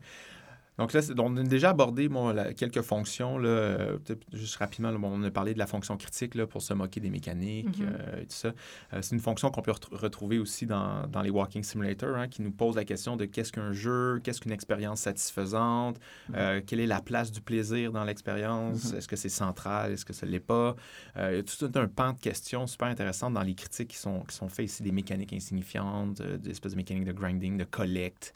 Euh, qui mène à pas grand-chose. Euh, je trouve ça intéressant, puis on a un beau pont avec le Walking Simulator ici, puis je pense mhm. que c'est très, très important de le relever. Il y a aussi le, bon, euh, la, fonction régénératrice, on pourrait dire aussi, par rapport à ces mécaniques de collecte-là qui sont un peu mhm. usées et sclérosées, pour reprendre ton mhm. terme, Gabriel. là, ben, par le comique, on, les redore, on leur, on leur donne un nouveau souffle. Quand les, les, parodies deviennent très populaires, ensuite, les, les producteurs de, de films de genre ou de jeux de genre vidéoludique vont, vont quasiment avoir l'impression de faire des parodies en, intégrant ces conventions-là. Ils vont, quand on s'est moqué des conventions, ils sont plus difficiles à utiliser par la suite. Oui, oui, oui. oui. la parodie, euh, c'est pour ça que tu utilisais le terme anti-genre. Je trouvais ça intéressant. Hein. Ça, ça, travaille dans l'ombre du genre. C'est qui disait ça, ouais. C'est super intéressant. Puis c'est vrai que la question anti, c'est qu'il y a un peu une dimension mhm. confrontante. Hein? Mhm. Puis après ça, euh, à partir du moment où on a parodié ces mécaniques-là mhm. de long en large, ben pour les designers, c'est de, les réutiliser. Ça, En tout cas, on, on les, on les euh, reconfigure plus de la même façon quand on sait qu'elles sont ridiculisées. Ben, d'ailleurs, il y en a qui disent que la parodie est un genre en soi, mais moi, je suis complètement contre cette, euh, cette idée-là parce que la, la parodie, ben, les genres, on le sait, sont, se définissent par leurs conventions, leurs éléments syntaxiques, sémantiques. Or, la parodie, ben, ces éléments-là changent d'une parodie à l'autre, tout dépendant de la mhm. cible à laquelle elle s'attaque. Il n'y a jamais de cristallisation de la parodie. On, peut, on peut jamais dire, à un moment donné, la parodie, c'était ça. Maintenant, c'est toujours autre chose, c'est toujours quelque mhm. chose de différent. même dans les discours, en fait, c'est une cible fuyante. on ne peut pas mhm. dire que les discours vont cristalliser la parodie comme un genre, puisque ça, ça s'éparpille ça joue dans plusieurs, euh, plusieurs Donc, oui, c'est pour ça que c'est intéressant, justement, ce, ce terme-là d'anti-genre, mais aussi au sens où finalement, on, a un peu, on a toujours besoin du genre hein, pour la parodie. Pour, ben, mm-hmm. On a toujours besoin d'une cible, donc notamment le genre pour pouvoir s'exprimer. Euh, mm-hmm. Puis finalement, ben, amener le genre à se renouveler, justement, d'où la fonction régénératrice. Euh, est-ce, que, est-ce qu'il y avait une autre fonction? Bien, il y avait la, fonction libératrice ici que je trouve intéressante parce que Euh, on le sait, hein, les joueurs sont passionnés par les jeux vidéo, puis c'est toujours difficile pour eux de critiquer l'objet de leur passion. Hein. Des fois, en ligne, les débats explosent. Si on mm-hmm. ose critiquer un jeu, mm-hmm. des fois, les... il y a une horde de joueurs qui sont très mécontents. Or, la parodie nous permet un peu de de faire une critique de ces jeux qu'on aime, qu'on apprécie, malgré le fait qu'ils utilisent des formules un peu sclérosées, euh, et de le faire sans, comme je disais tout à l'heure, euh, tout saboter, tout mm-hmm. déconstruire, le mm-hmm. système, euh, tout ça. Donc, c'est vraiment, ça nous permet momentanément de nous permettre de se moquer un peu de l'objet de mm-hmm. notre passion, euh, sans, sans, trop euh, le déconstruire. Euh, D'en prendre distance, hein, on va dire ça aussi, hein, s'en distancier pour justement mm-hmm. le réfléchir, puis mm-hmm. se, se, repositionner par rapport à cet objet-là, puis l'explorer sur différentes facettes aussi. Hein, donc, il y a une dimension émancipatrice, j'imagine, aussi dans le fait de regarder son objet d'amour sous, sous d'autres angles. Je pense que le Walking Simulator est beaucoup là-dedans. Ça arrive à un moment où il y a une formule très canonisée là, du jeu 3A, puis là, on arrive avec ces jeux-là. Euh, donc, ça nous amène à prendre une posture différente sur l'objet, puis il y a quelque chose d'émancipateur, quelque chose de libérateur un peu là-dedans. Génial. Euh, donc, c'est ce qui euh, terminerait notre première cible, à moins que vous ayez d'autres aspects. Ça fait le tour. Donc, ça, c'est vraiment la porte d'entrée, comme on, on, peut le dire ainsi, hein, si on prend conscience du paratexte, si on prend conscience de la première, la première et la deuxième salle. c'est vraiment la première cible à laquelle on est confronté dans le discours mm-hmm. parodique que nous propose Dr. Lancheskov. Deuxième cible. Allons-y. Donc, euh, c'est celle qui me semble la plus pertinente, c'est celle qui me semble la plus euh, la mieux travaillée. En fait, elle est dure à manquer, cette cible-là. Je, serais curieux de voir dans la réception du, euh, du jeu si, ça, si les gens ont passé à côté de ça. Mais en gros, on a vraiment une grosse critique des conditions de travail dans l'industrie. Euh, vous l'avez déjà euh, entendu dans la citation de la voix mielleuse de Maxime qui nous lisait le, le descripteur. J'ai le droit des compliments aujourd'hui, c'est fou. Je me sens, je me le descripteur Steam, euh, vous on avait déjà fait état de ça. Là. la personne qui écrit le, le, descriptif du jeu part en grève. Mhm. Hein, donc là, déjà, on met cette question-là du, statut de grève, hein, du mhm. statut de... et donc ça, ça va se poursuivre tout au long du jeu. même dans la première pièce, euh, on voit des lettres de résignation mhm. disposées dans l'espace, où là, si on prend le temps de lire, hein, évidemment... Il y a des pancartes de grève. Dans la première salle, il y a des pancartes de grève, euh, notamment. C'est vrai. Euh, laissez-moi, justement, par rapport aux, pancartes de grève, laissez-moi lire quelques, juste quelques petites citations de qu'est-ce qui, qu'est-ce qui est écrit sur ces mhm. pancartes-là. Je trouvais que ça valait la peine. Donc, une de ces pancartes va nous dire, dispersée dans le jeu, je ne me rappelle plus trop où, là, mais It is the fun, fundamental right of the working classes not to be eaten by a tiger. Parce que évidemment, dans le jeu, c'est ce qu'on va, c'est ce qu'on va rencontrer, mais il y a un tigre là, qui est euh, dans une, dans une cage et il doit être libéré à un moment précis dans l'expérience du jeu qu'on ne jouera pas, hein, qui, est le, qui, est le, jeu fictionnel en fait. Euh, et donc là, il y a un tigre impliqué dans le jeu et Ici, il y a une pancarte de quelqu'un qui, un employé qui nous dit que se faire manger par un tigre, c'est Tina, Tina, justement, faisait référence dans le paratex hein, que personne ne va être transféré à ce département-là. Oui, c'est vrai. C'est toujours de sauver sa peau contre le tigre. Effectivement. Euh, autre, autre énoncé, donc... Euh, On pourrait peut-être le comparer, ce département-là, au service, euh, au, comment je pourrais dire, la gestion de communauté, peut-être, ou quelque chose. Mm. les joueurs sont le tigre. En tout cas, je pars, dans, je pars sur quelque chose. c'est peut-être un peu méprisant, je, m'en excuse d'avance. Il y a peut-être peut quelque chose à creuser là. Mais pour avoir parlé à des concepteurs indépendants... C'est l'éléphant dans la pièce, le tigre à gérer. pour le plaisir. Autre énoncé, euh, props should not be weapons. Right to fair pay. Hein, donc là, mm. ici, on fait référence à la question des salaires. On, on va y revenir. Rights to worker safety. On va revenir aussi à cette question-là de la sécurité, des dangers euh, dans en milieu de travail. Workers against unsafe working conditions. Alors là, les intentions critiques. En fait, là, ici, on pourrait, euh, on pourrait dire, Gabriel, je ne me trompe pas, que la satire prend le pas où là, on a un commentaire social sur les conditions de travail, sur les dangers au travail, mhm, mhm. Euh, sur les tigres dans les studios de développement de jeux. c'est dur de, vraiment savoir si c'est de la satire ou de la parodie parce qu'on est quand même encore dans l'univers euh, des discours, mais dans mhm. la, production des discours. Donc, qui produit les discours, euh, comment? Fait que, bon. Mais oui, on, là, on voit quand même parodie, satire commencer à se confondre, puis à, la, la, barrière entre les deux s'estomper, si on veut. Euh, est-ce, qu'il y a un procédé qui, euh, qui est plus apparent pour vous? Parce que là, je, vois, je, regarde notre slide en ce moment. tous les procédés de la parodie qui se retrouvent dans la thèse de, de, sont, tous sont tous là. Mais est-ce qu'il y en a un pour vous qui est plus, qui, qui, qui, est plus évident, euh, qui était plus utilisé, que c'est plus fort peut-être euh, moi, mm-hmm. personnellement, euh, justement, c'est l'inversion du mm-hmm. rôle qu'on a en tant que joueur? Donc là, on se fait téléporter dans un jeu dans lequel il faut faut travailler pour le jeu pour le faire fonctionner. C'est un peu ça, Dr. Mm C'est-à-dire que là, on se retrouve dans les coulisses, il faut faire fonctionner le jeu pour pouvoir mhm. y avoir accès. Le jeu se termine comme ça, en fin de compte. Ben, moi, je, le, je, le, de bord, c'est-à-dire que je, je passerais par la littéralisation pour qu'on mhm. puisse mieux comprendre, je pense, cette dimension-là d'inversion. Parce que, mhm. bon, parce que, comme tu le soulignes, euh, on va vite comprendre, si on embarque dans le jeu, qu'on devient opérateur du jeu. Donc, mhm. le joueur devient opérateur. Donc là, ça, c'est la prémisse de base, en fait. Il y a un autre joueur qui est dans le jeu et c'est à nous mhm. d'activer les boutons et les leviers qui permettent au joueur de vivre son expérience. Un joueur, un joueur qu'on ne voit jamais. Hein. Exactement. On fait juste entendre les pas et que le narrateur va nous indiquer, bon, il arrive, il faut faire quelque chose pour euh, que son expérience se passe. Tout à fait. Et là, c'est là que j'aimais le, le, terme que tu mobilisais, Max, mais le, narrateur en Vover va nous bosser, va nous dire quoi faire. Mhm. Et donc là, c'est là que je, t'avais questionné hors Gabriel, sur le procédé de la littéralisation. Ouais. Donc, euh, l'argument, c'était de dire que mais le joueur devient une espèce d'opérateur du code. Ouais. Donc là, on, argumentait à savoir est-ce que c'est vraiment de la littéralisation, mhm. euh, puisque on matérialise des fonctions du code, des opérations, des protocoles d'action, à baisser des leviers. Euh. moi, je pense qu'on peut le voir comme ça. un code, c'est une série d'algorithmes. La mhm. plupart des gens, comme moi, en tout cas, je ne comprends pas grand-chose là-dedans. Euh, mais là, on le matérialise vraiment en disant, ben, un code, finalement, c'est une série de leviers, puis de boutons, puis de... Puis, de commandes, d'opérations, de puis, au fond, ben, ça, ça permet de concrétiser à nos mhm. yeux c'est quoi un code. Et je trouve que ce qui est le plus important aussi, de, cette image-là, c'est que euh, avec un levier et des boutons, on comprend qu'il y a quelqu'un derrière qui doit tirer le levier, qui doit peser sur le bouton. Euh, ça nous rappelle que le code, il n'opère pas tout seul comme par magie. Il y a des gens derrière le code qui le programment. Il y a des gens mhm. derrière le code qui travaillent. Mhm. Euh, donc, si je peux donner un exemple, à un moment donné, on se retrouve dans une salle. Je pense qu'on a trois ou quatre valves de différentes couleurs. Et là, le, par exemple, le, le narrateur va nous dire bon, ben active cette valve-là de telle couleur pour que déclencher la tempête, euh, parce que c'est un moment dramatique, puis il doit y avoir une tempête quand le personnage va, va passer à travers cette mhm. scène-là.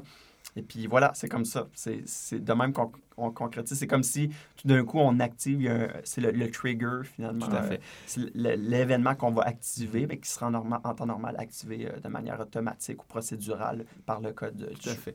Euh, moi, je propose qu'on écoute un extrait qui, je pense, va mettre la table euh, à cet argument-là. Euh, on parle de littéralisation du code, hein, des, du, fonctionnement du code. Alors là, vous allez dans... Mhm. On va vous présenter la séquence où le personnage fait face à un tableau numérique et le narrateur lui dit d'entrer des séquences de chiffres. Je pense qu'on ne peut pas plus mm. littéraliser le code qu'en nous faisant implémenter des séquences de chiffres.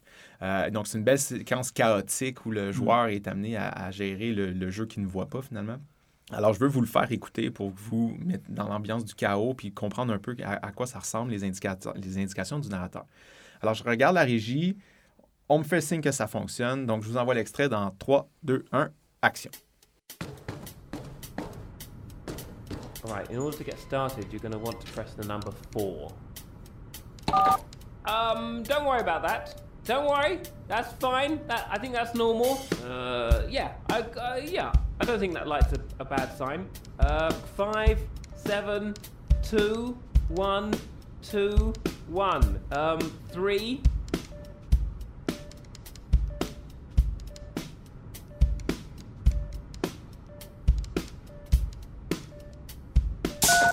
Ah, okay. So what we did there, it turns out, was the wrong thing. Could you um could you press nine and then four and then and then one? Did we? Oh, I think we restarted it. It's all right. There's a page in the manual about this. Oh, I think you should probably get that. Listen, I know it's tempting to ignore problems that you've caused, but this is this is really the worst time for that. Just come on, pick up the phone. Just come on, pick up the phone. They might actually be able to help. I don't know who's calling us. I don't know. But I, I do know that when a phone rings in this room, it's a big deal don't know who's calling us, to be honest. All right, look, come on, answer the phone.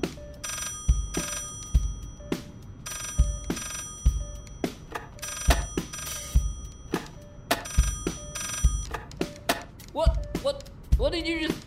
That could have been very important. What did you? Why did you? Ah, I, it's all right. Okay, I found the right instructions. All right, I need you to press the number nine. All right. Okay, well, let's, let's just assume that we've got 9 sorted. Right? Okay, five, two, one, four, four. Wait, no! Hit star to cancel that, and then a two, a six. Just ignore that. That's fine. Right. Seven, two, left. One, four. Oh Christ! Please pick up the phone, please, and talk to them this time. How can you? How can you? How is this not making you incredibly anxious? Oh come on! Again? Alors, vous venez d'entendre cet extrait, ma foi, chaotique. Moi, c'est l'aspect chaotique que j'aime de cet extrait-là, où, euh, où là, le joueur est dans les bruits de téléphone, ça sonne partout, il faut entrer des chiffres. Et ce qui est drôle, c'est si on, joue le joueur un peu transgressif et on mm. entre des mauvais chiffres, bon, là, il y a des bruits électriques, l'incendie se déclenche. Euh, Effectivement. les, vous entendez aussi les étincelles électriques, des espèces de circuits qui... Euh, qui n'est pas capable de rendre la situation. En tout cas, moi, je trouve ça, je trouve ça fabuleux. La musique embarque aussi. C'est un moment culminant. C'est à la toute fin du jeu. Donc, c'est vraiment l'apogée. Là. On, peut prendre conscience de l'ampleur euh, du mm-hmm. dysfonctionnement de, de mm-hmm. cette, euh, cette boîte-là de, de, jeux vidéo. Oui, et puis la rythmique, du, du euh, la rythmique du, de la musique, c'est un bon, un bon mm-hmm. argument que tu soulèves. Mais tout ça, bon, là, évidemment, on est dans la littéralisation du code, là, puis on, on le comprend assez bien. Euh, mais ce qui est, euh, ce qui est critiqué là-dedans aussi, c'est cette espèce de contexte chaotique du travail hein, mm-hmm. euh, en industrie. bon, en fait, c'est ça, là, un peu une espèce de, reflet des conditions de travail, chaotique, carnavalesque à la limite. Oui, ben, moi, justement, je donne un cours sur l'industrie du jeu. Puis cette semaine, en fait, la semaine passée, je, je, parlais de ça. J'ai même fait venir quelqu'un de l'industrie. on parlait des conditions de travail dans l'industrie du jeu. Euh, et bon, c'est sûr qu'on n'est pas, euh, on n'est pas non plus, c'est pas des miniers euh, qui travaillent au pic et à l'appel. On ne veut pas non plus faire un portrait trop sombre de la situation, mais cela dit, on le sait que les, les gens dans les compagnies de jeux, ils ont des horaires assez surchargés. Ils vont, ils vont faire beaucoup d'heures supplémentaires, des heures supplémentaires qui ne sont pas nécessairement imposées, forcées par l'employeur, mais un peu, euh, je dirais, les gens se sentent obligés de les faire parce que mhm. la culture de ce milieu de travail-là fait en sorte que c'est normalisé. Mhm. Ah, ben c'est tellement le fun de faire des jeux hein, que mhm. on peut bien rester après 5 heures jusqu'à 10, 11 heures le soir. Il y a souvent des petites rhétoriques subtiles euh, de ce que... Parce que c'est quand même un problème qui revient euh, dans l'actualité à toutes les années, je pense. Là. Puis parmi les témoignages que j'avais lus, c'est comme, bon, ben euh, le boss arrive avec la pizza. Euh, ça veut dire que tu fais de l'overtime à soir, puis t'es mieux de la manger, ta pizza. Ben, c'est ça, les lieux de travail des compagnies de jeux sont super. Ils ont des traiteurs, ils ont des tables de ping-pong, ils ont des stations de jeux. Et mhm. même, on me disait, euh, ils, peuvent, ils ont des coiffeurs qui peuvent venir te faire une coupe de cheveux pendant que tu es en train de programmer un jeu. Donc, tu sais, ça, ça frôle quasiment l'absurde. Mais cela dit, il y a comme un discours qui normalise euh, le crunch, le, le crunch, l'overtime. Euh, le crunch, le crunch, c'est les périodes où euh, l'overtime, les heures supplémentaires sont les plus importantes parce que c'est les fins de projet. Mhm, Donc, il faut mhm. livrer un projet. Et, on a une date butoir, il faut la respecter. Voilà. Donc, en tout cas, moi, on m'a dit que ça arrivait souvent. Puis quand on parle d'heures supplémentaires, on parle de sortir du bureau à 10 heures le soir. Donc, c'est quand même assez important. Puis, ben, sinon, autre que ça, on peut dire dans les grosses compagnies AAA, de jeux AAA, euh, on a quand même une certaine fragmentation des tâches. Là. Bon, on n'est peut-être pas sur une chaîne de production Fordiste, mais euh, n'empêche que chacun a son petit rôle à jouer. Il y a quelqu'un, moi, qui m'avait dit, ben moi, tout ce que je fais, c'est euh, des vagues, de l'eau. C'est ma job. Je fais de l'eau. Alors, tu sais, c'est très répétitif. Mhm. À un moment donné, tu ne fais pas d'autre chose que des... Les tâches là, répétitives, que, que... Ben, travail à la chaîne un peu, je trouve que ça, faut le C'est que ça contraint la liberté créative. Puis, euh, encore une fois, dans l'industrie AAA, on est toujours en train de se soumettre aux impératifs de profit imposés par l'éditeur, par les actionnaires. Et, et, ça aussi, ça vient brimer la, la créativité en quelque sorte. Donc, euh, tout ça fait en sorte que il y a un certain mécontentement des mhm. fois dans l'industrie du jeu. Il commence à y avoir des discussions euh, à propos de la syndicalisation, justement. On l'a vu cette année euh, ben, je devrais dire l'année dernière, maintenant qu'on en 2019, au Games Developer Conference, justement, il y a eu, un il y a eu une table ronde à ce sujet-là, à, propos des conditions de travail, comment que les, les travailleurs peuvent s'organiser pour mieux se défendre, défendre leurs droits, leurs intérêts. Et notamment, il y a un regroupement qui est né de ça, ce qui s'appelle Game Workers United. Euh, oui, Unite. Unite, seulement Unite, euh, qui avait produit notamment des dépliants qui mm livraient à tout le monde. Donc, on comprend que ben, c'est un, un, réel enjeu dans le, ben, pour lequel les, travailleurs, lentement, ils prennent conscience de ça. Même s'il y a de la résistance, mais ils, prennent, ils commencent à prendre conscience de ça, puis c'est quelque chose C'est difficile de savoir quelle est l'ampleur du mouvement de syndicalisation actuellement aux États-Unis, au Québec. Moi, ce que je me suis fait dire euh, par mon invité, euh, c'est que euh, aux États-Unis, c'est plus important qu'ici la syndicalisation au sens où ils n'ont pas des lois qu'on a au Québec qui protègent les travailleurs. Ici, on, serait encadré quand même un minimum pour empêcher des abus assez importants, alors qu'aux États-Unis, c'est un petit peu la loi de la jungle, donc les, le syndicat aurait encore plus sa place. Euh, moi, j'avoue que j'ai de la misère à comprendre l'ampleur du mouvement, surtout mm-hmm. que quand j'invite des gens de l'industrie euh, à parler à mes étudiants, souvent, ils peuvent pas en parler de la syndicalisation parce qu'ils travaillent pour des compagnies qui s'y opposent mm-hmm. farouchement et donc, ils veulent pas mordre ah, ben, la main qui les nourrit, évidemment. L'histoire du mouvement syndical en soi, c'est ça se passe dans les coulisses. Euh. C'est quelque chose de, difficile à aborder en milieu de travail. Et puis, toutes ces conditions de travail-là qu'on discute ici, c'est reflété dans le jeu on a parlé à travers les, pancartes de grève. Hein. Pourquoi, ben, pourquoi on aurait besoin de, de, grève ici dans La un question cas comme Dr. Ben, c'est justement euh, par rapport à, ben, ces conditions-là. Euh. On a des livres sur la dépression. Un livre sur la dépression, à un moment donné, qu'on voit, euh, on voit un horaire surchargé aussi. avec Il y avait des, des meetings toute la journée. Des horaires complètement loufoques. Mon Dieu, des, des, des, parchemins. C'est pas juste une, une, feuille 8,5 par 11. C'est des parchemins.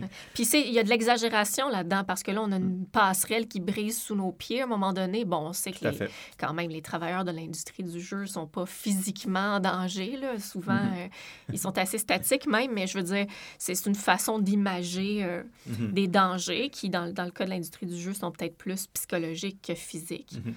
Puis je trouve ça intéressant qu'on passe par la réflexivité pour nous amener aussi dans, ce, dans cette direction-là. Hein. Euh, à plusieurs moments dans le jeu, bon, on va faire référence au, marketing, on va faire référence au euh, storyboard, hein, au, euh, comment il appelle ça en français, le, le, le, scénarimage. Ah oui, OK. Donc là, on, on, voit la, la, la, conception du jeu se faire, on se promène d'un département à l'autre. alors là, on, donc ça, les rapports de test aussi, je ne sais pas si ça rentrerait là-dedans. On l'avait mis dans inclusion étrangère, mais il me semble qu'il y a aussi de la réflexivité là-dedans. Oui, oui, tout à fait, parce que comme je, bon, euh, dans la deuxième pièce du jeu, vous allez entrer dans une espèce de zone marketing. Euh, je me rappelle pas trop c'est quoi le nom de la zone, mais bref, il y a, sur les tables, il y a des feuilles de papier. Euh, qu'on peut, qu'on peut activer et donc lire en gros plan. Et c'est des rapports de tests de jeu faits par des joueurs. Et donc là, on a un paquet de questions un peu rocambolesques. Là. Comment avez-vous trouvé la les combats véhiculaires. Et tout Donc là, on revient avec notre espèce de cible numéro un. Mais là, après ça, on... Oui, puis les joueurs sont très critiques. Là. Euh, non, c'était pas, c'était pas à point, puis le titre mm-hmm. est trop long, puis etc. Puis je pense que ça, ça, ça vient vraiment pointer vers un l'espèce d'hommage qui est fait aux travailleurs de l'industrie aussi dans cette, euh, ce jeu-là, au sens où euh, on voit que les, travailleurs de l'industrie se démènent toujours pour plaire aux joueurs, pour leur offrir une expérience de jeu satisfaisante, et que les, les, joueurs, ont la, ils se plaignent souvent. C'est difficile de, de, plaire, de, plaire à tout le monde. Hein? Donc, il y a toujours ce, ce, risque-là euh, mm-hmm. d'être critiqué puis d'avoir un travail qui n'est jamais finalement satisfaisant. Oui, puis ça doit, ça, en termes de conditions de travail, en termes de type de travail aussi, ça doit être, ça doit être extrêmement lourd de gérer des communautés. Ça doit être très difficile. Ça doit être. Euh, oui. Je présume que ton invité a peut-être abordé cette question-là. Ben, Elle, elle fait pas ça, mais euh, elle, fait, elle, fait, pas de la gestion de communauté. Mais j'ai déjà eu des gestionnaires de communauté. Oui, c'est un emploi à temps plein, puis c'est pas pour mm. rien. C'est mm. quelque chose. Mm-hmm. J'en doute pas. Donc, euh, ça ramène une fonction, bien, la fonction politique, un aspect que ça ramène à l'avant-plan, c'est la dimension humaine euh, du travail dans l'industrie. C'est-à-dire, mm-hmm. ben, premièrement, au niveau, on a parlé du code beaucoup, ben, le code, c'est pas quelque chose qui se fabrique lui-même, euh, qui est opéré automatiquement. On l'a vu, ça, on a besoin de, ben, de, main-d'œuvre mm-hmm. hein, pour faire en sorte que tout se passe bien. Alors là, en jouant euh, nous-mêmes un employé qui doit déclencher des événements au bon moment, tout ça, on nous remet, on nous remet dans la place. C'est comme si on était un peu une, espèce d'accessoiriste au théâtre. Hein, oui, c'est ça. on est dans les coulisses du théâtre un peu, c'est ça. On est l'opérateur, la machine. on fait apparaître la lumière ou les effets spéciaux au bon moment. Mais là, on nous ramène dans cette position-là ben, du programmeur euh, qui doit tout prix, hein, parce que c'est, on s'entend, un jeu euh, avec des bugs, avec des glitches, euh, c'est souvent mm-hmm. impardonné, impardonnable, impardonné. Alors, ben, ils doivent justement, ces travailleurs livrer la marchandise, livrer la marchandise. Dans, dans, une question de tension. Mm, c'est ça. Oh, juste parce qu'on parle de cette question d'opération, d'opérativité, ça, envoyons nos auditeurs au prochain extrait, ma foi croustillant, de l'ascenseur, puisque, puisque Maxime t'abordait cette question-là de, de l'humain et tout ça, je trouve, je trouve que celui-là, il est intéressant parce que là, on est vraiment en connivence avec le narrateur qui nous mm-hmm. donne une indication, c'est-à-dire de tirer le mm-hmm. levier pour donner l'illusion qu'il y a un ascenseur, qu'il y a un ascenseur qui fonctionne réellement. Mm-hmm. Euh, alors, je, je, fais écouter l'extrait parce que c'est ma foi très drôle, puis on, on revient à notre argument euh, par la suite. Um, just down the steps. Yeah, that's good. That's the mansion in there. The play would have got here much earlier, except they had to disarm the lasers that somebody put in their way. You, you do know that when I say somebody, right, I, I mean you. I'm, I'm not being too subtle here, am I? It's, it's, it's okay, it's okay, it's okay. It was just a, it was a fun and unexpected and searing challenge for them. In any case, here's what we need to do. The player's going to come down the corridor and call the lift. And once the doors open and they get inside, they're going to press the down button. When that happens, all you have to do is pull the lever on this side. This lift was always supposed to power itself, obviously. This is just a hangover from rehearsals that nobody got round to replacing. Besides, it's fine, it's fine. We've got plenty of time. And actually, no, wait, here he comes, here he comes. Shh, out, eyes front, eyes front, eyes front. Wait for it. Ready? What are they doing? Why haven't they, why haven't they pressed the they hear us? Don't move. Now. Oh, thank God, they're moving. Oh, no idea what happened there. I think, I think, I think they, they can't have heard. I hope they didn't hear us. They probably didn't hear us. At least they're on their way now. Alors, on vient d'entendre cette merveilleuse séquence de jeu. Donc, euh, pour, pour résumer rapidement, euh, on doit, euh, on doit s'approcher d'un... D'une planche de carton. D'une planche de carton, hein, c'est carrément ça qui nous attend, qui agit comme mur. Et puis, il y a un levier dans ce mur-là. Alors là, le narrateur, ce qu'il nous dit, c'est qu'au moment où le, le, joueur fictionnel va passer, il va activer un ascenseur pour se rendre à un autre lieu. Et nous, ben, il faut déclencher, il faut activer le levier au même moment où lui, il pèse sur le bouton. Mais il ne faut pas faire trop de bruit parce que là, il est juste de l'autre côté du mur de carton. Et puis là, c'est pour donner une illusion hein, de gentilité que c'est bien lui euh, mhm. qui a appuyé sur le bouton de l'ascenseur et c'est non euh, nous-mêmes. Donc, on a deux choix. On peut euh, laisser attendre puis voir quelle situation comique On peut laisser durer le suspense laisser durer le suspense, comme ça. Ou ben, être un bon travailleur puis l'activer puis s'assurer du bon déroulement du jeu. Il y a quelque chose d'intéressant dans cette, dans cette situation-là. Le fait que ça soit un, décor de carton, que ça soit un petit peu broche à foin, si on peut le dire, avec une bonne mm. expression québécoise comme ça.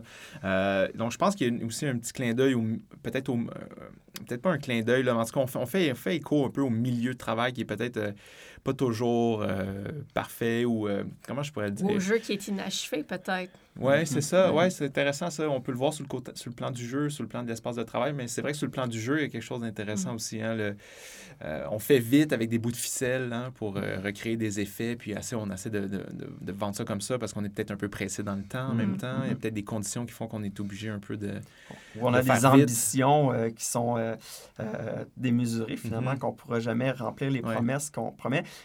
justement, j'ai une petite parenthèse, là, mais je pense que c'était le, célèbre YouTuber Jim Sterling qui notamment montrait que, que EA était très déçu de leur des ventes de Battlefield qui étaient seulement vendues à 7 millions de copies du dernier Battlefield. Seulement 7 millions. Alors, ça, on, voit, on comprend que l'industrie a des attentes, des fois, qui sont aussi démesurées, mhm. peut-être, euh, puis que ça se reflète d'une certaine manière dans, dans le jeu.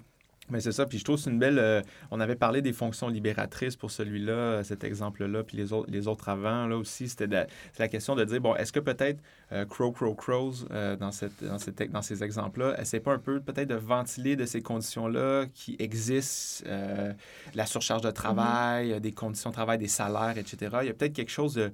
C'est pour ça que moi, je voyais une ironie là-dedans. C'est-à-dire qu'au au niveau de degré, euh, au degré premier, le narrateur, lui, fait comme si les conditions n'étaient pas si pires que ça, comme si le milieu de travail avait rien là. Puis c'est pas si grave. Euh, il y a une grève, mais c'est pas, pas la fin du mm-hmm. monde. Mais à un autre niveau, l'ironie, c'est de dénoncer ça de plein fouet. Oui, puis on peut, on peut supposer que peut-être euh, les, les créateurs du jeu ont des amis qui travaillent dans l'industrie, des collègues qui travaillent dans l'industrie, puis ils en, sont très au courant de la mm-hmm. situation même si, euh, bon, on a essayé de chercher s'ils travaillaient eux-mêmes, on n'a pas trouvé d'informations à cet effet-là, mm. mais euh, je pense qu'ils sont au courant et puis effectivement, il y a peut-être une, fonction libératrice mm-hmm. où on se dit, bon, on va, on va dénoncer ces mm-hmm. conditions-là, toujours sous le couvert de la parodie, alors ça, passe mieux. Hein. les conditions sont quand même bien connues, hein, ne sont pas cachées. Euh, non, c'est ça. Puis c'est ça, puis il y, a rapport à l'hommage en même temps. Hein. On, on valorise cet objet-là. Hein? On, on l'aime, le jeu, on mm-hmm. aime ce milieu-là. Donc, on voudrait juste que ça soit dans des meilleures conditions, en fait. Hein. Mm-hmm. Mm-hmm. Euh, génial. Et, et euh, vas-y, Max, je ne veux pas t'interrompre. Non, ben, c'est justement, j'allais faire la, transition au même moment que toi. C'est-à-dire que, bon, euh, le fait de, de, de devenir opérateur, tout d'un coup, on nous met dans ce rôle-là du travailleur. Donc, ça nous amène à, la, à, notre troisième cible, hein, c'est-à-dire le joueur comme travailleur. Donc, tout d'un coup, on pense qu'on va incarner le rôle euh, d'un... Euh, d'un joueur de jeu d'action rocambolesque. Exactement, mais non, il faut faire fonctionner le jeu. Et puis on devient euh, assez rapidement, ça, puis ça, ça, fait écho Notamment, ben, avec les playtests, on le voit assez rapidement coup. on comprend que le joueur est impliqué dans, la, dans, le, développement du jeu. C'est ça. Et là, là c'est important de mentionner que le procédé euh, parodique ici en jeu, c'est l'inversion. Et là, ça, ça, ça, nous a fait beaucoup réfléchir euh, tous ensemble. On, on, commence en statut de joueur, puis dès le départ, il y a une inversion, puis on devient opérateur, on devient machiniste du jeu.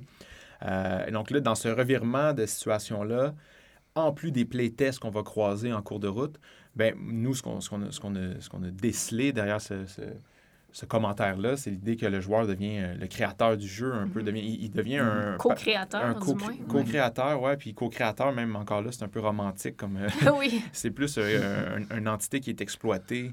On mhm. exploite son loisir ludique Mhm. pour euh, aider le, développement du jeu qui finalement qui est toujours un peu en bêta. Hein. oui, c'est ça. Moi, comment je le voyais, c'est que en tant que joueur, on n'a pas accès à la version finale et fonctionnelle du jeu. Euh, on a juste accès à des mécaniques un peu euh, broche à mhm. foin, comme tu disais. Comme l'ascenseur. L'ascenseur en papier pâte, là, en carton. donc, on est, c'est comme une espèce de métaphore. peut-être certains nous diront qu'on surinterprète, mais bon, c'est pas grave, c'est notre rôle, j'imagine, en tant qu'académicien. Mais euh, on dirait une métaphore, en fait, d'un jeu en version bêta, euh, où là, le, joueur doit lui-même quasiment tirer sur les ficelles, puis rapporter les bugs et tout ça aux développeurs. Mm-hmm. Et effectivement, euh, je pense que c'est un modèle qui est de plus en plus utilisé dans l'industrie du jeu. Mm-hmm.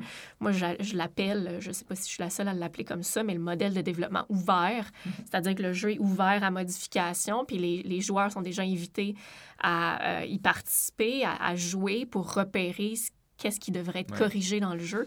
Et ça, ils le font gratuitement. Hein. Ils, mhm, font, euh, ils font tout ça euh, par passion, je dirais. Pour les, utilisateurs de Steam, là, il y a justement les jeux en early access. Là, je ne me rappelle plus du, terme français. Là, je pense c'est accès anticipé. Accès anticipé, exactement. Ah. Donc ça, c'est assez récent quand même. Euh, puis ça a été notamment popularisé. Mais je pense que c'est devenu intéressant pour les concepteurs de jeux, ce modèle-là, avec des exemples comme Daisy, par exemple, qui, qui a sorti tout récemment là, sa version complète, finale, qu'on pourrait dire, mais qui vont, ils vont continuer à l'améliorer, bien sûr, mais sa version, on va dire, 1.0. Euh, après cinq ans de développement anticipé en alpha et en mm-hmm. bêta, euh, beaucoup de plaintes, euh, beaucoup de critiques mm-hmm. acerbes de la part des joueurs, mais quand même, déjà, dès les premières années en, dans ce format-là, avait réussi à vendre plusieurs millions de copies. Mm-hmm. Donc là, ça devient alléchant de faire, bon, ben là, on va plus que financer le jeu, avant même de l'avoir complété, évidemment, il y a quelque chose de, de, très, très alléchant. C'est ultra profitable pour les compagnies de jeux parce que non seulement euh, ils construisent leur communauté avant même que le jeu mm-hmm. sorte. donc ils les impliquent, hein, c'est ça. C'est ça, en fait. Ils, sauvent beaucoup sur la main-d'œuvre euh, et ça leur fait beaucoup de publicité. Là. Il y a beaucoup de bouche à oreille aussi qui, qui, font Puis, d'une certaine façon, ben, les joueurs contribuent à, à donner leurs idées puis leur rétroaction sur le jeu. Donc là, ah, on aimerait savoir tel item, tel item, tel item. Alors là, si on, c'est un peu le modèle du jeu comme service plutôt que du jeu comme objet euh, créé. Mm-hmm. Euh, donc le jeu est rendu un service, on fait du fan service, puis là, on les implique dans le développement ouvert, dans le mm-hmm. design participatif. Puis là, ah, les idées sortent, puis on prend les meilleures. Puis euh, donc, c'est, donc c'est comme si tout le risque financier était transposé sur les épaules des mm-hmm. joueurs.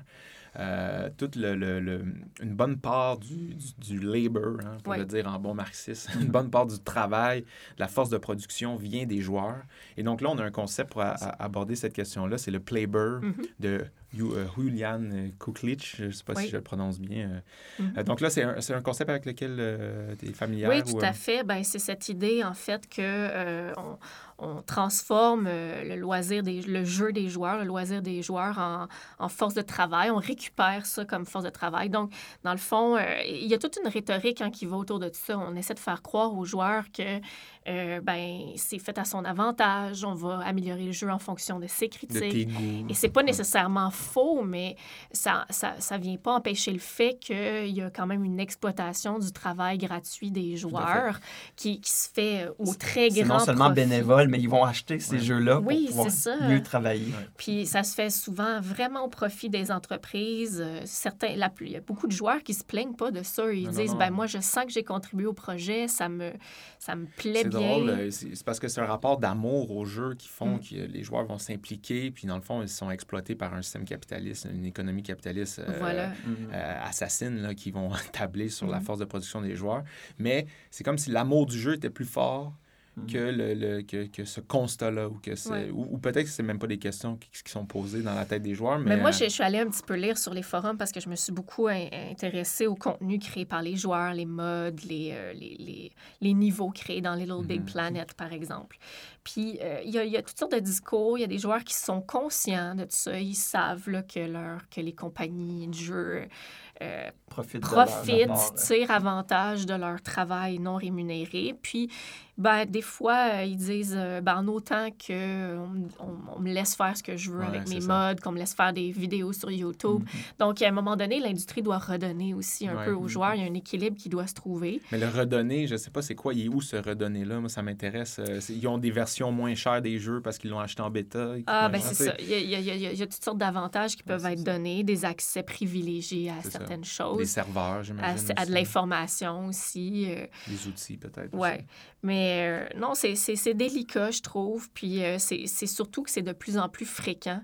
C'est quasiment un modèle qui est en train de se généraliser. Donc, il faut vraiment. C'est bien que le jeu euh, en tout cas, je ne sais pas si on est les seuls à avoir vu ça, mais c'est bien que... Que le jeu critique ça, en fait. Parce que d'un côté, on, vient, le jeu nous, parle du fait qu'on va tabler sur la passion des concepteurs qui mhm. vont se donner à l'ouvrage dans des mm horaires surchargés. Mais là aussi, on amène la dimension que la passion des joueurs peut aussi être réexploitée pour générer des idées, euh, trouver des... opérer le jeu, mhm. en fait. Hein, leur travail immatériel est récupéré dans le jeu. Puis je trouve que l'exemple de l'ascenseur est comme vraiment parfait. Parce que là, on est là, il faut attendre le bon temps timing, il faut baisser la manivelle mm-hmm. au bon moment. Donc là, vraiment, est-ce qu'on joue à, Dr. Lancheska ou on travaille à Dr. Lancheska? On joue à travailler. On, joue à travailler. Il y, a comme, il y a quelque chose, un petit. C'est pour, ça, pour ça que, j'aime bien le concept de Playber. Hein, pour mm-hmm. nos auditeurs, Playber, c'est un mot valise entre play mm. et labor qu'on colle ensemble pour dire que c'est ton jouet qui euh, génère mm-hmm. une force de travail. On va mettre la référence de l'article. Mais, mais justement, je trouve pas que ça relève la surinterprétation. C'est assez évident, surtout avec euh, si on fait écho à tout ce qu'on a discuté jusqu'ici, hein, les actions répétitives que l'on doit faire, euh, mm-hmm. euh, les, rappels avec aux conditions de travail de l'industrie, puis les, les, tests de joueurs, les tests de jeu. tout ça, je pense, ça mène vers cette position-là du joueur en tant que travailleur qui doit pour certaines raisons, s'assurer que le jeu se déroule bien, alors que ben, lui, c'est pas, pas le mhm. rôle qui est supposé occuper. Puis j'avais une réflexion aussi un peu sur le, sur le tort. Euh, donc, cette idée que ce modèle-là est en train de se consolider puis de se généraliser, euh, je pense que les plateformes technologiques ont un rôle à jouer euh, à ce niveau-là parce que je pense, j'ai l'impression que bon, ça allait, à l'époque du first-person shooter mm-hmm. avec euh, Doom en 93, bon, c'est le code ouvert, tout le monde fait du modding, mm-hmm. etc. Mais ça prenait quand même des notions puis ça prenait des compétences mm-hmm. très poussées. Puis ben, les réseaux de communication étaient un peu dispersés. Mais là, aujourd'hui, avec Steam, tout est centralisé. chaque jeu a son hub. les jeux qui sont en, en accès anticipé ont même leur leur bouton interactif pour déclarer des bugs mm-hmm. sur la page de vente du jeu. Hein, on peut aller littéralement euh, ben, glisser dans le bas de l'écran puis aller déclarer un bug ou participer à les discussions. Il y a des mm-hmm. forums qui s'installent puis on peut aller donner nos idées. Donc là, vraiment, Steam est en, et, je pense qu'il a un rôle dans la façon dont... Euh, euh, il va aider à consolider ce modèle-là du, du, jeu ouvert. Il l'encourage, en tout cas. Oui, c'est ça. Puis moi, moi, moi j'en arrive à cette réflexion-là parce qu'à un certain moment dans le jeu, euh, ou, euh, on doit, le jeu, je sais pas trop, là, je suis plus sûr qu'on doit l'appeler le jeu. Euh, mais à un moment dans le jeu, on doit, bon, quand on va monter pour aller opérer le clavier numérique où il faut entrer les touches, qu'on vous a fait écouter l'extrait, pas de l'ascenseur, mais l'autre avant. si vous êtes attentif, quand vous montez les escaliers, il y a une pancarte qui va être écrit Warning, je vais, je vais vous l'aller, je lis l'image. Warning, Steam May Gate Player. Mm. Donc là, moi, c'est ça qui m'a amené cette, cette réflexion-là, c'est-à-dire que Ici, on fait, on fait référence, bon, on est à côté de tuyaux, il y a de la vapeur d'eau, donc évidemment, on, fait référence à la vapeur d'eau, mais moi, je pense qu'on fait vraiment explicitement référence qui barre à la, route, Qui barre la route dans les jeux à la première personne habituellement. Quand il y a de la vapeur d'eau, on ne peut pas continuer. Il faut aller euh, trouver la valve pour fermer la vapeur. Puis là, valve, mais ça renvoie à Valve, Valve Corporation qui oh. possède euh, les droits de Steam. Mais j'avoue qu'on est près de la théorie du complot, mais en même temps, ça fait il y a trop d'indices. Non, non, mais il y a trop d'indices. Ça me semble super intéressant. Non, moi, je vois, je pense que le message n'est pas là pour rien. Là. Puis l'idée de, de, Gate, hein, c'est comme si mm-hmm. Steam venait euh, servir de goulot d'expérience, puis mm-hmm. il vient canaliser la, les joueurs dans une espèce de goulot, puis on utilise. J'adore tes métaphores de plomberie, je vais t'avouer. il en faudrait plus. Ah, ben oui, il en faudrait plus. Je vais essayer de travailler ça dans l'avenir. mais bref, oui, c'est ça. On vient resserrer le joueur dans un étau. puis on, canalise. on canalise son expérience, puis en fait, ben, on capitalise là-dessus au, au, détour.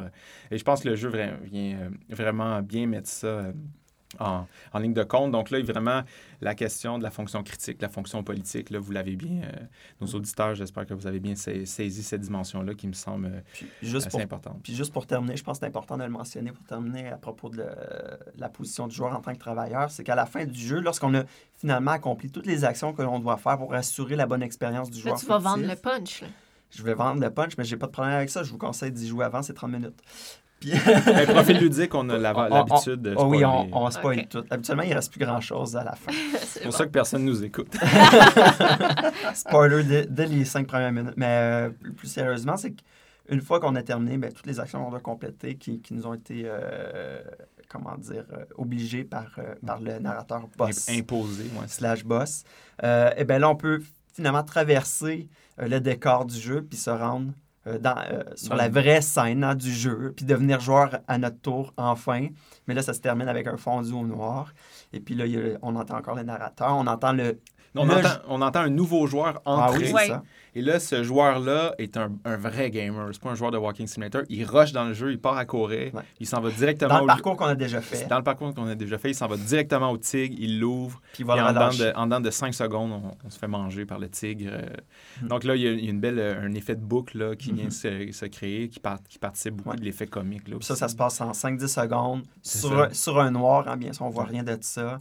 Puis ça finit avec les rugissements du tigre, puis on ouais, puis voilà. C'était notre expérience de jeu. c'est le moment, en fait, la fin du jeu où euh, le, le, YouTuber que je voyais jouer hier, euh, là, il, a éclaté de rire complètement. Puis euh, on dirait que c'est le moment où il a tout réalisé. Mhm. L'ampleur du, discours, de la parodie. Donc c'est pour ça que tu faisais référence à la pragmatique. C'est important d'avoir plusieurs indices, plusieurs... non, là, on parle de marqueurs. On est beaucoup dans les théories de Dominique ouais. Mhm. avec sa sémio-pragmatique, des effets génériques. On, il faut des marqueurs, quelque chose qui déclenche l'interprétation, la bonne interprétation qu'on active notre bagage de compétences euh, de parodie, de lecture intertextuelle, puis euh, de tout ce qu'on a mm. Mentionné au début, pour repérer aussi les procédés comiques. Euh, donc voilà, donc donc c'est ce qui conclut la troisième cible, qui était le, joueur comme travailleur avec les figures de l'inversion aussi, puis de l'exagération des actions bidons, mm-hmm. qui nous renvoie au fait qu'on opère un code dans les coulisses. Alors la dernière cible qu'on veut aborder avec vous aujourd'hui, chers auditeurs, c'est la cible de la figure de l'auteur. Alors, une fois qu'on s'est fait manger par le tigre une première fois, et si vous êtes euh, coriace et tenace, vous pouvez euh, faire un deuxième, euh, deuxième playthrough. Et le jeu va vous offrir un magnétoscope dans lequel vous pouvez faire jouer des cassettes à bande magnétique qui sont cachées dans l'environnement de jeu. Bon, la première est assez évidente. Alors là, on peut vraiment reparcourir tout le jeu avec en main le magnétoscope et on fait jouer les cassettes. Et ces cassettes-là sont, sont, juste hilarantes. on va se dire, elles sont superbes. Donc, on a, euh, on a cinq, six cassettes exactement. Euh, la plupart concernent euh, Pierre, Pierre. Pierre. dont tu fais une imitation fantastique. Non, c'est Little, Little, oh, pardon. Je la ferai pas en ondes, mais si on a des, pour les auditeurs privilégiés qui ont, qui ont écouté cet épisode-là, on peut me demander une requête personnelle en personne, puis je vous la ferai. Je suis déçu. Mais euh, euh, pour la plupart du temps, les cassettes, on entend Pierre, qui est vraiment un artiste incompris. C'est hein, ça. Qui, lui, il y a des concepts de jeu à pu finir. C'est des bons concepts selon lui. Selon lui, oui, parce que c'est pas très original. quand il va les pitcher à des collègues euh, ou à d'autres personnes qu'on ne connaît pas. En fait, il va aller les, les, les, proposer dans l'industrie du jeu vidéo. Donc, il y a des... Mais parce qu'il fait référence à des. Tu sais, il dit Je vais aller voir Michael, puis c'est qui mhm. Michael, on ne sait pas. Effectivement. Euh, mais euh, oui, il va aller pitcher. Ses... Puis il va toujours avoir des refus, des rejets. Et puis là, il va être en douleur. Pour vous donner un, un exemple d'une idée, la première des idées, c'est euh, ça, tourne autour d'un perroquet mhm. qui répéterait ce que le joueur dit ou fait. Mhm. Alors là, le, ah, ben, Pierre... c'est peut-être une allusion à Stanley Parable, ça. Je sais pas. Ah, un clin d'œil au... Euh, Mais je pense pas que Pierre il est, dans, il, est si réflexif que ça. Parce que lui, il part de l'idée, tu sais, il commence comme... Il dit, OK, j'ai l'idée un perroquet. Puis là, il commence à décrire ce qui particularise un perroquet. Ah, ben, un perroquet, ouais, ça, ça, brainstorm, ça répète. Donc là, mon concept, ça va être un perroquet qui, dans le fond, répète ce que dit le joueur. C'est brillant, c'est brillant. ça finit comme ça, puis il trouve ça super génial. Il est super, euh, il est super enthousiaste de ses idées, complètement bidon. Euh. Mm. Et puis bon, euh, au fur et à mesure qu'on va écouter les cassettes, on va rencontrer d'autres personnages, mais par rapport à, Pierre, ce qui va être drôle, c'est que il va, il, va, il va, être vraiment en crise à un certain point. Il va devenir en crise de, de, son, de ses refus répétés. donc, c'est là qu'on va, on va rentrer dans l'idée de l'artiste incompris, euh, euh, on va rentrer aussi dans la question des processus créatifs au niveau des idées plutôt que de l'implémentation technique. Là, on est plus du côté des idées. Puis là, on, espèce de, on va ridiculiser le brainstorm, la tempête d'idées. On va ridiculiser aussi, la, le, je sais pas, peut-être le format communicationnel du pitch. Mm-hmm. Hein, peut-être qu'on pourrait dire ça, de lancer des idées comme ça, un peu à mm-hmm. chaud. Euh, donc, mais je pense qu'on pourrait, on pourrait peut-être faire écouter un extrait. Oui, je pense qu'on devrait y aller avec l'extrait justement de Pierre qui reçoit son premier refus, mais je sais pas, ça fait partie de la même cassette, on va aller voir. Mais bref, euh, qui pleure son sort, puis qui il nous, il nous partage à quel point c'est difficile le processus créatif. Je sais pas qu'est-ce que tu en exactement. penses. oui, c'est exactement ça. Je pense ah, parce qu'on est en train de décider là, sur le vif quel extrait on va présenter. Moi, je mettrais l'extrait du, du, euh, du, crayon. Là. Je pense qu'il parle d'un projet avec un ah, crayon. Ah oui, le concept du crayon? Ben, à ce moment-là, on va y aller avec ça. Puis je pense qu'on va devoir l'écouter. Avec le concept du euh, crayon. À la régie, s'il vous plaît, partez-nous ça dans 3, 4, action.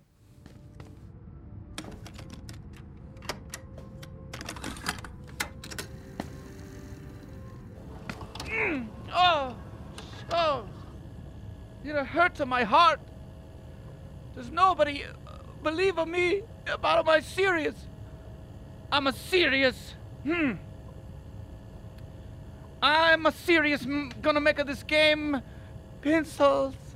Oh, the scariest vessel of terror in the world is a pencil. The pencil's tack. You run it for the hills. Why do they do it to me? Why did they do this to me? It's a good idea. It's a good idea. Oh, it's going to be a lost into the voids of the universe. Uh, mm, oh, so upset. I hit the tables. Ow. Oh, oh, ow, I broke my pinky. Oh, oh, oh, oh. Oh, creative process. Oh, the creative processing hub. It's tearing me apart. It's tearing me apart. Oh, oh, oh. It's a, it's a week of 25. uh, the, uh, the pencils, they are uh, terrorists. They attack. You have to run for the hills. You take off all of your clothes. Each clothing item, it represent one point of power. You must lose your power points or the pencils will attack. Head up for the hills! Oh, so excited! All natural. Bon. Alors, là, vous avez euh, eu le, vous avez été dans l'intimité profonde, la subjectivité profonde de Pierre. Euh, donc là, il est en crise. Hein, ses, concepts ludiques, ses propositions ludiques sont complètement euh, rejetées du revers de la main par mm-hmm. les créateurs, par l'industrie. Moi, je pense que c'est l'industrie, en fait, qui, à qui il présente ses idées. Mais bref, ça fonctionne pas. On peut pas en vouloir à l'industrie non plus parce que ses concepts, puis il manque des liens logiques à quelque part. Hein? là, on va le voir, vous l'avez entendu en, peine, en pleurs, qui commente le, processus créatif comme étant quelque chose de difficile. Euh, comme étant euh, Douloureux. Ouais, ça, douloureux et les, les gens ne le comprennent pas dans son processus créatif et tout ça. Donc là, vraiment, euh, on a le, le, procédé de l'exagération hein, de cette figure de l'artiste incompris là, qui se qui se met en, qui se met en, branle, en fait. Là. Mm-hmm, mm-hmm. Puis c'est comme ça dans l'ensemble des, dans l'ensemble des, des, des, cassettes de Pierre. De Pierre qui va, c'est ça. à chaque cassette, dans le fond, il va pleurer son sort vraiment. Il va nous dire à quel point euh, c'est, difficile. Il y a d'autres contenus. De, de... Oui, il y en avait un, tu m'avais soulevé euh, un ben, autre Il y a les processus de casting aussi, où là, on va demander. Euh, c'est encore, c'est pas des personnages qui, qui, appartiennent au monde de Dr. La Jessica. Je veux dire, on, on les rencontre pas dans, dans notre dans nos playthroughs. Non, Ils sont juste, ils existent juste dans les cassettes. Mm-hmm. Et puis, euh, cette autre cassette, c'est euh, justement un casting. Donc là, on va demander à des acteurs très mauvais euh, de jouer des choses absurdes comme des concombres ou des jardiniers géants ou des planètes. puis là, ben, comment ils jouent? Ils font juste jouer en disant je m'appelle Willy, je suis une planète. Il faut, que tu fasses la voix. Arrête de niaiser. S'il te plaît, fais Arrête de niaiser. Mais moi, je me rappelle, il y en a un qui dit OK, OK, you're, you're, a cucumber. Puis il met en contexte, on était un concombre. Puis après ça, le gars, il, mm. parle, l'acteur, c'est Oh, uh, I'm a cucumber. puis là, il commence, puis il se décrit comme un concombre et tout ça. C'est complètement. Là, c'est les petits vieux. Puis, là, le... puis en plus, on comprend que c'est le même, le même voice actor qui fait les trois personnages. on l'entend bien. il y a quelque chose d'encore plus. Si je me trompe pas, c'est un personnage de un acteur, un voice actor. Qui fait, qui... fait euh, Ricky Morty, justement, qui parle, ben, qui fait la voix de Morty dans Ricky Morty. Donc, euh, puis euh, l'autre aussi, le deuxième voice actor qui est dans, présent dans le jeu-là, je pense que c'est un humoriste britannique euh, connu aussi, là, que, je, que je connaissais pas personnellement, mais... bon, c'est des... C'est des, des, acteurs. C'est un comédien britannique, Simon Amstel. OK. Je prononce peut-être pas bien, mais en tout cas, nous, on le connaît peu, mais il serait quand même assez connu. Puis, moi, je pense que ça, ça vient quand même souligner l'intention comique euh, du jeu aussi, parce qu'il est, est, quand même assez drôle avec sa voix un peu névrosée. Oui, oui, oui. oui, oui, puis le ton, le ton de sa voix vient vraiment mettre les intentions parodiques euh, à l'avant-plan. Puis en plus que c'est des personnes dans l'industrie humoristique, si on peut dire ça comme ça, euh, ça vient mettre l'horizon d'attente assez clair. Alors là, on a vraiment l'exagération de cette figure-là de l'auteur incompris et tout ça.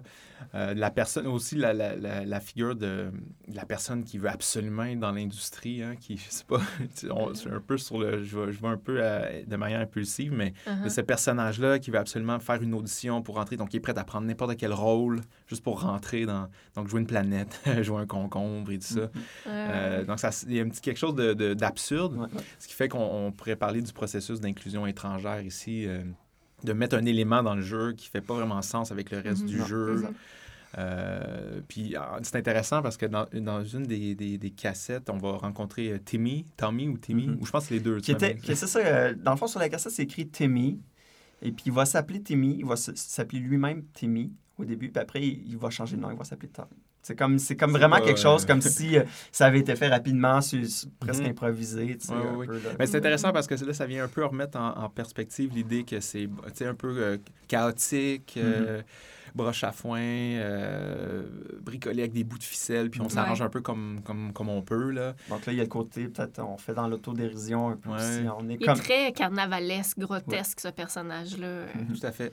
Puis je pense que la, figure du, du, carnaval revient souvent en filigrane dans ce genre de situation-là où on essaie de nous montrer qu'il il y a quelque chose d'un peu chaotique dans la création mm. d'un jeu. Hein. C'est comment je pourrais dire, ben, c'est chaotique, ça va dans tous les sens. Il y a des problèmes qui émergent tout le temps qu'on n'avait pas prévus. Des problèmes d'ego aussi, des fois, Oui, avec la figure de l'auteur. Oui, ouais. tout à fait. Euh, on avait un peu de difficulté à le cerner quand on en parlait. C'est quoi la cible exacte? Mm-hmm. Est-ce que c'est euh, les gros égos de certains, euh, certains créateurs de jeux indie, par exemple? Tu sais, bon peut-être qu'on n'en nommera pas là, pour pas leur faire une mauvaise publicité, mais, mais je veux dire, on en a vu des documentaires euh, sur les, les, les, jeux indie avec euh, mm-hmm. des, euh, des créateurs qui, qui, réagissaient mal à la critique des joueurs, mm-hmm. qui étaient tout un, un peu névrosés, là, jamais totalement satisfaits de son jeu, toujours un peu en crise existentielle. on oui, c'est ça, effectivement, très anxieux par rapport à comment ces idées vont être reçues, comment ces mm-hmm. concepts vont être joués. Puis en même temps, bon, je l'avais souligné euh, avant qu'on commence la balado, mais euh, la figure de l'auteur, elle n'est pas si présente que ça dans l'industrie du jeu. Mm-hmm. Souvent même, on la cherche. Euh, les, les, jeux sont tellement faits par des grosses équipes. Mm-hmm. Donc, on se demande... Transnationales, la plupart du ah, temps, pour les, les, méga-productions.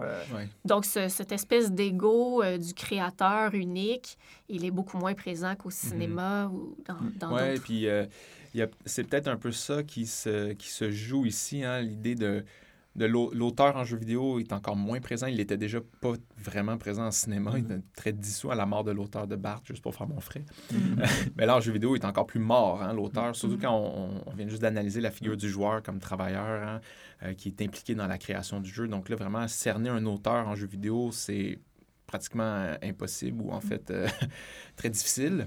Et donc là, ici, c'est intéressant parce que là, c'est comme l'auteur en crise. Oui, mais c'est pour ça aussi que la cible, là, tout d'un coup, elle s'est déplacée. C'est-à-dire, c'est plus seulement les jeux AAA. Parce qu'habituellement, lorsqu'on on met des, on parle d'auteurs en jeu vidéo, c'est évidemment, on fait référence aux indépendants on fait penser, on pense à Notch, par exemple, qui a créé euh, Minecraft. Mais là, il y a une figure de l'auteur parce qu'il était tout seul derrière son jeu. C'est mm-hmm. un peu cette idée un peu peut-être romantique là, euh, du concepteur tout seul dans son sous-sol euh, qui, a, fait, qui, a, fait, tout fait lui-même.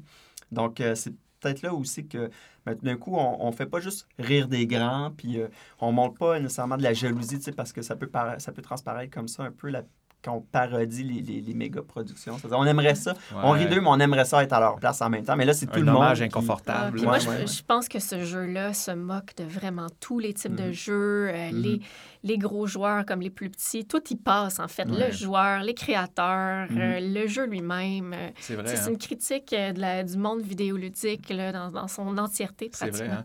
C'est ouais, la diversité des cibles qui fait la richesse du jeu, puis en mm. fait aussi qui peut faire la, sa dispersion. Hein ce qui fait que certains joueurs vont peut-être avoir eu une réception égarée mm, euh, mm, parce que justement, il y a une, il y a trop de hein. ouais. Mm-hmm. Mais c'est ce qui fait la beauté de la chose. Euh, puis c'est ce qui ajoute au rapport carnavalesque, quand tout est en même temps dans, dans la, durée de l'expérience de jeu, puis tout ça.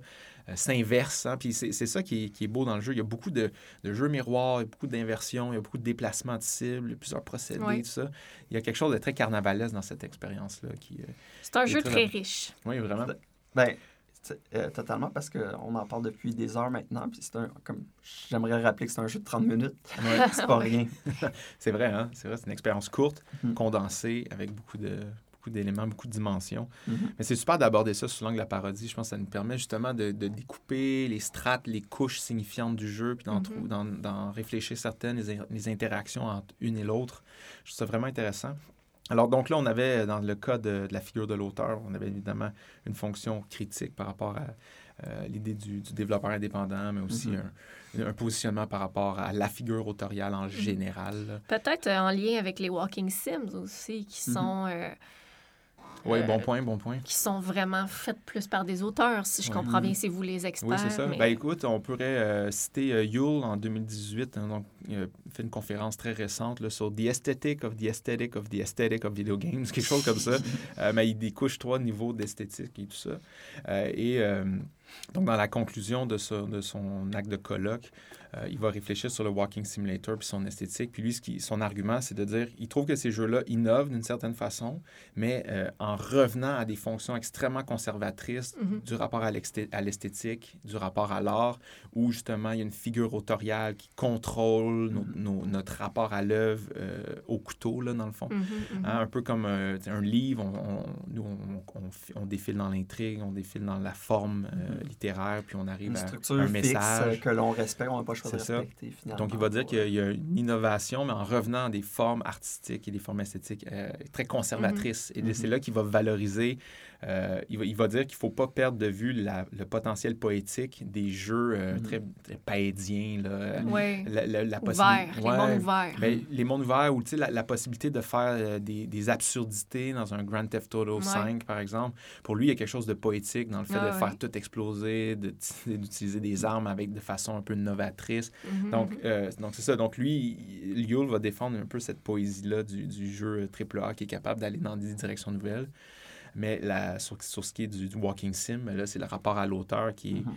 innovateur, mais en même temps un, un Ben, retour qui- en arrière. qui- Ben, mais c'est- c'est- ça, c'est intéressant parce que je pense que plus l'auteur est présent, plus il essaie de véhiculer un message Mhm. clair, Mhm. plus il va mettre le, le joueur sur des rails, finalement. exactement. Parce que si on nous laissait euh, dans, dans, dans le jeu explorer euh, à notre guise, ouvrir les portes, partir euh, dans des forêts, peu importe, euh, on perdrait de vue le message. Sans doute. Donc, euh, dans ma tête, c'est un ou c'est l'autre. Soit on fait un jeu à Ouais. message, puis on, on oriente les actions du ça. joueur, ou on le laisse faire ce qu'il veut, mais on n'a pas de message à passer. C'est beaucoup plus difficile où on laisse le joueur faire son propre message ou sa propre ex- expérience dans l'émergence. ouais. Mais euh, là, Ben, on l'a vu avec l'in- toutes les interprétations qu'on a formulées aujourd'hui. Le joueur est quand même libre de ses interprétations. Il n'est pas libre Ah oui. de, son, de sa jouabilité. là. Il est pas Mhm. mal euh, guidé là-dedans, surtout par le narrateur très euh, directif. dogmatique. ouais. Ouais, mais on est quand même libre de formuler plusieurs interprétations et puis Mhm. de s'amuser au niveau du sens, en tout cas. C'est ça, c'est ça. Mais c'est pas le type d'amusement qui plaît à la majorité des gamers. Et c'est pour Mm. ça que le Walking Sim va avoir des critiques acerbes. hein. On n'a pas vraiment d'agency. euh, La narration est toute coulée d'avance. Je vais aller le regarder sur YouTube, un walkthrough, ça va faire la même chose. Mm. Donc ça, c'est le genre de critiques qu'on retrouve euh, dans, dans- dans le genre du Walking Simulator à cause que c'est des jeux de progression très autoriales sur des rails. Puis ça, ça te dérange.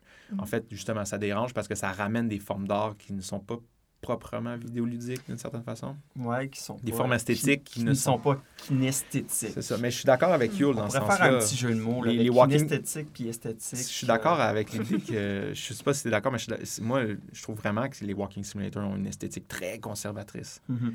À- à- Mais si on entend par conservatrice, c'est-à-dire une- on, on Ben, s'inscrit dans une tradition qui existe depuis Oui, longtemps. ben c'est ça, ben c'est le, euh, rapport à l'art un peu désintéressé, bourgeois, là. Mm. Je suis dans la distance critique avec l'œuvre, je regarde ça euh, oui. Mhm. justement avec un regard plus froid, analytique, je découpe, euh, dans un Il filme contexte... à la Godard. là, Ouais, tu sais. dans un contexte à la limite même muséal où là, je peux Mm. apprécier l'art, décontextualisé dans le ça white ressemble box, à une dans le visite white au cube. musée. Souvent, les walking Ouais, c'est sim, ça. on a un- parcours déjà tracé Ouais. pour nous. C'est intéressant, tu- tu on parle du White Cube dans les musées, mais Mm. de Stanley Parable, la fin, la fin fin du jeu, c'est dans un cube blanc qui est une espèce de musée final du on- jeu. On a le Donc, musée là, du jeu. je pense que les- ce que les joueurs critiquent par rapport au Walking Simulator sont assez justes euh, dans le rapport conservateur de, de ces jeux-là, de ce genre-là, Mhm. euh, en, en termes d'autorialité. Puis ici, ben, je pense que la, la cible qui est attaquée par euh, Crows, Crows, Crows, ici, ben, c'est justement cette autorialité-là, puis son, son, sa main mise sur l'expérience, puis bon, Mm. ben, euh, est-ce que, tu sais, ils questionnent ça, je- Mais c'est où, ça, où ça on- nous on amène? n'est pas un peu dans l'autocritique ici, en quelque part, peut-être, en tout Sans cas. le, le jeu qui se critique Le, ben, le jeu qui, un- qui critique un, un un- l'auteur, puis le, le- le- Oui, oui, oui. Bon, le jeu qui est lui-même fait par un auteur, un jeu à message, tout ça. Fait qu'on, Mhm. on- Oui, oui, c'est vrai. Ouais, mais c'est ou intéressant. bien ouais. critiquer aussi de Stanley Parable ou revenir un peu là-dessus. En tout cas, ce type de jeu-là où, où l'auteur est très présent. Oui, oui, oui. C'est justement c'est vers ça qu'on voulait aller euh, avec la conclusion, là, ouvrir un peu sur The Stanley Parable. Je pense qu'on a déjà un peu plongé là-dedans. Euh, à, à moins que vous, avez- vous ayez euh, des éléments à ajouter sur la cible précédente. Non, Non, je pense va. que ça conclut bien Ouais. euh, nos, nos quatre cibles. Peut-être les, les, les, euh, juste les énumérer de nouveau. Là. Donc, on avait une cible qui était le jeu vidéo AAA classique qu'on a, euh, on va dire, euh, subverti hein, en nous présentant Mhm. quelque chose qui ressemble plutôt Par la répétition, la transformation soudaine, euh, Ouais, notamment. des actions bidons et tout ça. Euh, on a notre deuxième cible qui est la condition, les conditions de travail dans l'industrie. Alors là, on, nous a, on a bien matérialisé euh, le fonctionnement du code. Ce qui est habituellement plus abstrait, donc par des processus de procédés de littéralisation. Et de cette manière-là, on a voulu euh, mettre de l'avant, ben, justement, à quoi ont affaire les travailleurs dans l'industrie, c'est-à-dire mm-hmm. ben, des horaires pas possibles, des tâches surhumaines, je mm-hmm. dirais. Hein, c'est pour ça qu'on parle de dommages aussi. Hein, c'est qu'on mm-hmm. comprend, on comprend les difficultés euh, auxquelles il fait face, puis on est solidaire avec eux.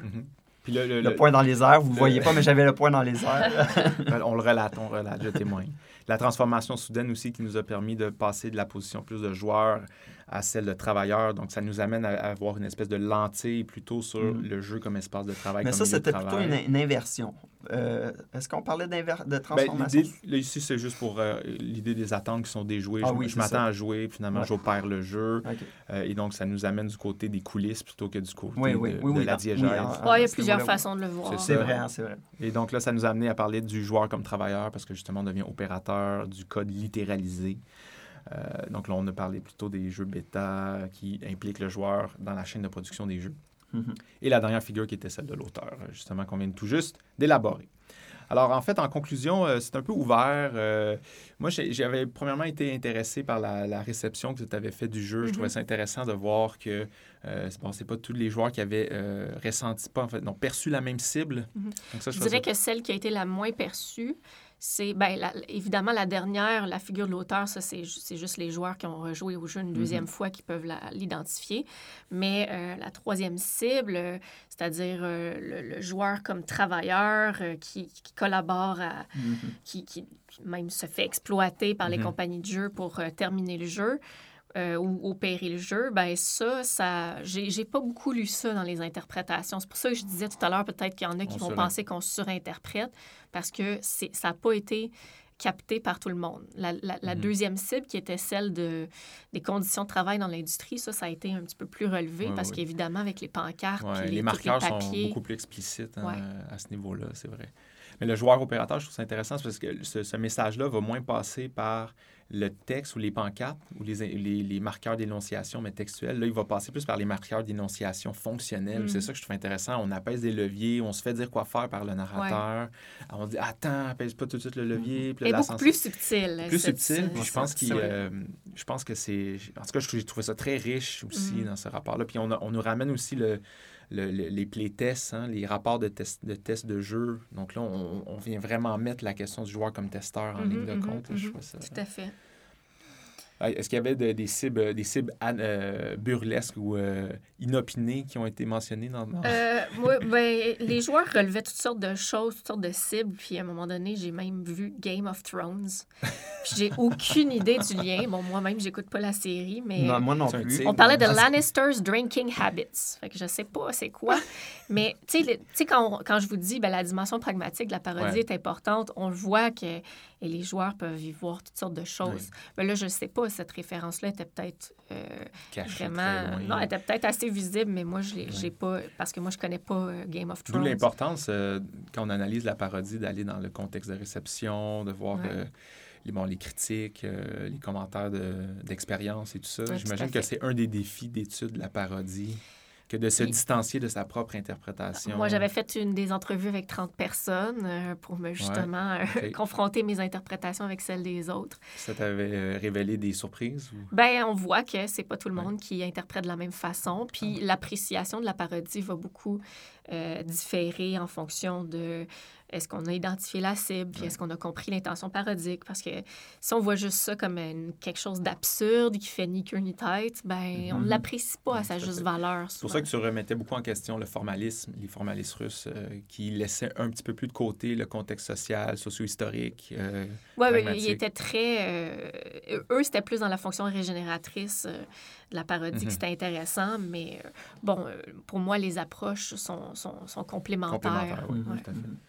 Euh, Maxime, toi, tu avais vu des références aussi euh, assez intéressantes ben, dans ta revue de la littérature, de la réception plutôt. Quand je me suis tourné, euh, c'est ça, j'essaie de voir si les, les, joueurs avaient fait des liens avec différents jeux, ou même là, ça a été des films aussi, notamment à, Birdman. Donc, je ne sais pas si vous l'aviez vu, qui a un sous-titre aussi qui est très élaboré. Hein, J'y pense en ce moment, qui, dont je ne me rappelle plus le nom. un sous-titre à Birdman. Du, film? Oui, qui a un sous-titre en parenthèse assez élaboré. Ça, euh, mais euh, c'était par rapport à la musique. Donc, Birdman, pour résumer, là, c'est, ben, un peu loin. Là, je l'ai vu, ça fait, je l'ai vu au cinéma, donc euh, ça fait un moment quand même. Mais en fin de compte, c'est un acteur de super-héros. C'est, un réalisateur de films de super-héros, si je me trompe. C'est un acteur? Je, pense qu'il il... Bref, il, travaille dans le milieu hollywoodien et puis pour gagner, on va dire, une, une, réputation auprès des critiques, il s'en va au théâtre puis il veut réaliser un chef-d'œuvre, quelque chose de grandiose. Et puis euh, on va, on va jamais voir cette, pièce de théâtre-là au complet. On va surtout être dans les coulisses. Ça va être un plan, un faux plan séquence qui va durer euh, une heure et demie, mais en mm-hmm. l'entièreté du film. Puis on va suivre euh, ce personnage-là dans les coulisses, donner des directives aux acteurs, faire face aux problèmes. Il va se ramasser à un moment donné en mm. sous-vêtements euh, Le, sur Broadway. Euh, c'est très drôle. Voyez un peu. Donc, vous voyez un peu comment ça peut faire écho au jeu, justement. C'est aussi, la, on retrouve l'artiste incompris, personne ne comprend son message, il n'est pas à sa place dans ce milieu-là. Mm-hmm. La musique qui est très, très, beaucoup axée, beaucoup axée sur les percussions, puis le chaos musical. Oui. Free jazz. donc là, on retrouve ça dans... Donc c'est ce que le joueur avait, justement. C'était plutôt par rapport à la musique le joueur a trouvé. la, la, séquence des, du clavier numérique, la séquence du clavier numérique qu'on a fait écouter rappelle beaucoup la musique de, de ce jeu, de ce film-là, effectivement. Et puis, euh, il y a quelque chose aussi d'un peu absurde parce que là, finalement, euh, ah, peut-être ça vaut pas la peine de spoiler Birdman, mais à la, fin, il y a un gros commentaire sur le type de. le courant euh, théâtral que le réalisateur a permis d'entamer avec sa pièce. Que c'est un peu absurde, c'était pas, pas du tout prévu. Donc là, on va aussi, encore mm. une fois, un peu faire un pied de nez à cette figure de l'auteur-là qui, qui a tout sous contrôle, mais en fait, non. Euh, il a créé un courant euh, théâtral sans, sans même le vouloir. Euh, donc, il y a quelque chose d'un peu comique là-dedans. Euh, il y a eu des références à Portal 2, puis là, ceux qui ont joué, surtout par rapport à notre euh, relation à Weekly, qui est le petit robot qui nous suit, euh, qui va nous donner des instructions, et qui souvent, c'est des instructions qui vont pas nous aider ou qui vont... Nous induire en erreur. Nous induire en erreur, ou il va y avoir un imprévu. finalement, il va nous dire, va là-bas, et puis justement, le plancher s'effondre sous nos pieds, et puis on, se, on se retrouve dans un sous-sol lugubre, puis là, il nous dit, bon, ben on se voit l'autre bord, salut! Donc, c'est un peu cette... Encore là, on est dans le, rapport comique. Puis ça, c'est intéressant parce que quand on avait parlé de Stanley Parable, euh, les critiques, les journalistes comparaient beaucoup de Stanley, ben, le narrateur de, Stanley Parable à GLaDOS dans le premier mm-hmm. Portal, mm-hmm. qui avait le même côté antagonisateur. Euh, là, on va essayer de ridiculiser le joueur, ses compétences et tout ça. Donc là, encore une fois, je trouve, ben, on voit qu'il y a des inspirations. Même si on critique les jeux AAA, ben, dans le cas de Dr. Lanchester, on est quand même inspiré par les jeux AAA. Euh, on parle, ben, il y avait Gone Home euh, par rapport au rapport avec les cassettes des magnétophones. Ça me semble moins euh, fort un peu. Moi aussi, parce que ben, finalement, c'est des matériaux qu'on récolte tout le temps dans les jeux vidéo. Les joueurs font toutes sortes de références intertextuelles. Hein. C'est intéressant parce que ces références-là, il faut le dire, ne sont pas mises en évidence dans le jeu. Il n'y a pas de, de d'affiches avec euh, Portal 2 ou quoi que ce mm-hmm. soit. Fait que c'est des références mm-hmm. qui viennent vraiment de la, tête, de l'imagination des joueurs. Comme, euh, moi, personnellement, une, des références que j'ai, que j'ai vues, puis je suis sûr que c'est de la surinterprétation, mais c'est le plaisir de la parodie comme stratégie euh, spectatorielle. On y arrivera. Mais à un certain moment dans le jeu, on monte, juste après le moment de l'ascenseur, on monte l'escalier. Et puis là, sur le mur, on a une ombre lugubre de ventilation avec une espèce de grillage. C'est un peu mm-hmm. sinistre. Et du, moment qu'on tourne le coin du mur, on se rend compte que c'est une, lampe, une lampe très boboche, avec un petit ventilateur juste au devant pour projeter un ombre sur le mur qui a grossi. Là. donc là, c'est intéressant. De, moi, j'ai vu une, petite référence à, justement au jeu de, Valve, là, aux jeux de, mm-hmm. Half-Life, euh, au jeu même de Fear, là, la, la série Fear, où on se mm-hmm. promène souvent dans les conduits d'aération. Donc, mm-hmm. on voit ces fameuses hélices avec les le métal torsadé. Donc, je trouvais ce truc un beau. Je peux te confirmer que pour. Euh, en ce moment, je suis en train de jouer à Dishonored, euh, le deuxième de la série. Et puis euh, hier soir, j'ai joué un peu, puis je peux te confirmer que j'ai vu ça. J'ai pris un screenshot, je sais pas si ça, vaut la peine de vous le partager, là, mais j'ai vu, j'ai vu une telle, euh, c'est ça, un nombre projeté par un, je pense c'est par un conduit d'aération avec une hélice, une grande hélice. Euh, bon. Et là, c'est tellement drôle de voir le petit ventilateur avec la petite lampe bidon. Là, ça montre qu'on on peut construire des effets avec des bouts de ficelle, puis c'est mm. la question de l'illusion du quatrième mur qu'on vient mm. casser, puis en même temps, on fait des belles références à des conventions d'exploration dans les jeux d'horreur ou les jeux de les FPS ou whatever. Voilà, donc c'est un peu. Les, puis il y avait évidemment Stanley Parable qui revenait plusieurs fois sans nécessairement euh, expliciter en quoi, euh, mais on peut bien se l'imaginer euh, facilement. Et puis moi, moi c'est tout ce que je savais du jeu avant de jouer en fait, c'est que la personne qui l'avait fait avec collaboré à mm-hmm. Stanley Parable, pour avoir joué à Stanley Parable, ça a vraiment orienté mon horizon d'attente parce que je mm-hmm. me suis dit, dès que je suis rentrée dans le jeu, euh, j'essayais pas de trouver l'action. Moi, là, je, mm-hmm. je me suis dit, bah, si c'est dans la même veine que le Stanley Parable, ben, je vais pouvoir euh, bouger quelques objets, tout ça, mais après, il faut faut pas que je cherche le midi à 14 heures. Là, je, me laisse. Euh, puis j'ai pas trop perdu mon temps à, vraiment essayer de faire fonctionner les choses. Mais encore là, il faut être quand même chanceux pour tomber là-dessus parce que euh, Stanley Parable, c'est Galactic Café qui ont fait ça. Mais euh, William Pugh s'est séparé, je pense, de. de je pense que c'est vous qui me l'aviez dit. Puis, puis bref, là, on, on, a affaire à une autre, une autre compagnie, un autre développeur qui est Cross Cross Cross. Comme, c'est ça, on peut pas, on peut pas le voir. C'est pas écrit. C'est inspiré de Stanley Parable, ce jeu. Mais c'est le même humour. Puis on voit, puis je pense que William Pugh, pour avoir euh, lu quelques interviews, lui, il préfère la scénarisation. Puis on voit bien que le côté humoristique, l'écriture est très similaire de Stanley Parable. Donc, euh, pour, évidemment, pour les amateurs euh, du premier jeu, je, vous, invite à, encore davantage à jouer à Dr. Lancheskov à ce moment-là. Vous allez trouver votre compte.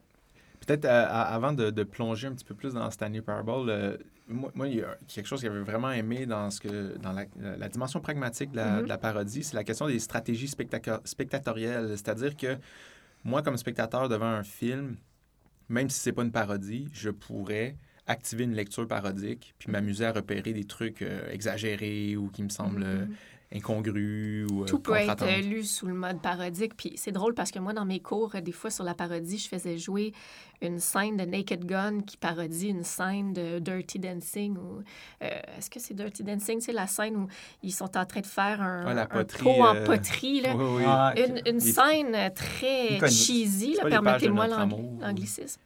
Euh, mon fantôme d'amour. Ah, mon fantôme d'amour. C'est ça. Bon, excusez, j'ai mélange les deux. Mais cela dit, euh, ce que je faisais, c'est que je montrais la parodie avant l'original. Et là, les étudiants, ah, bon, ils riaient de la parodie, évidemment. Et quand je montrais l'original, les gens étaient pliés en deux. Ils, ils trouvaient ça hilarant parce que là, on peut plus euh, voir l'original comme l'original. On, le voit d'emblée comme une parodie. Donc, l'original devient parodie. Mm-hmm.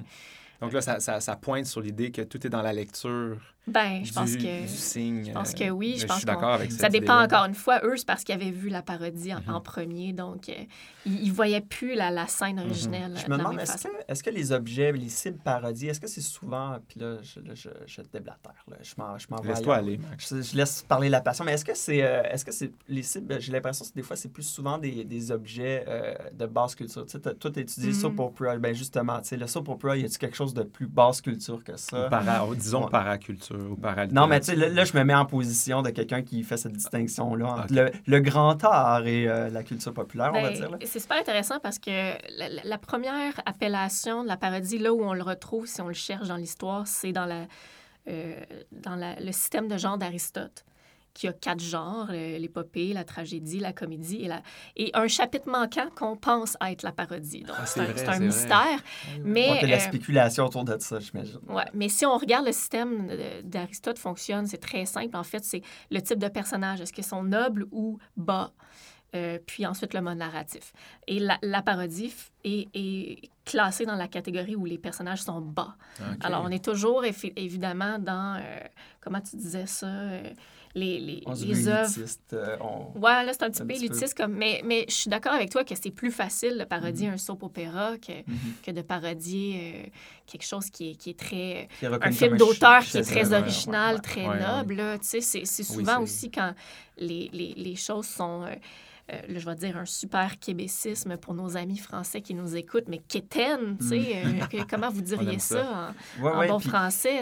Ben, c'est kitsch. C'est kitsch. puis, quand tu parles un peu des procédés, tu parles aussi de, tu sais, on, on, on, se moque un peu de ce qui est sclérosé, de ce qui a figé les, les, conventions qui existent depuis toujours puis qui n'ont pas été renouvelées.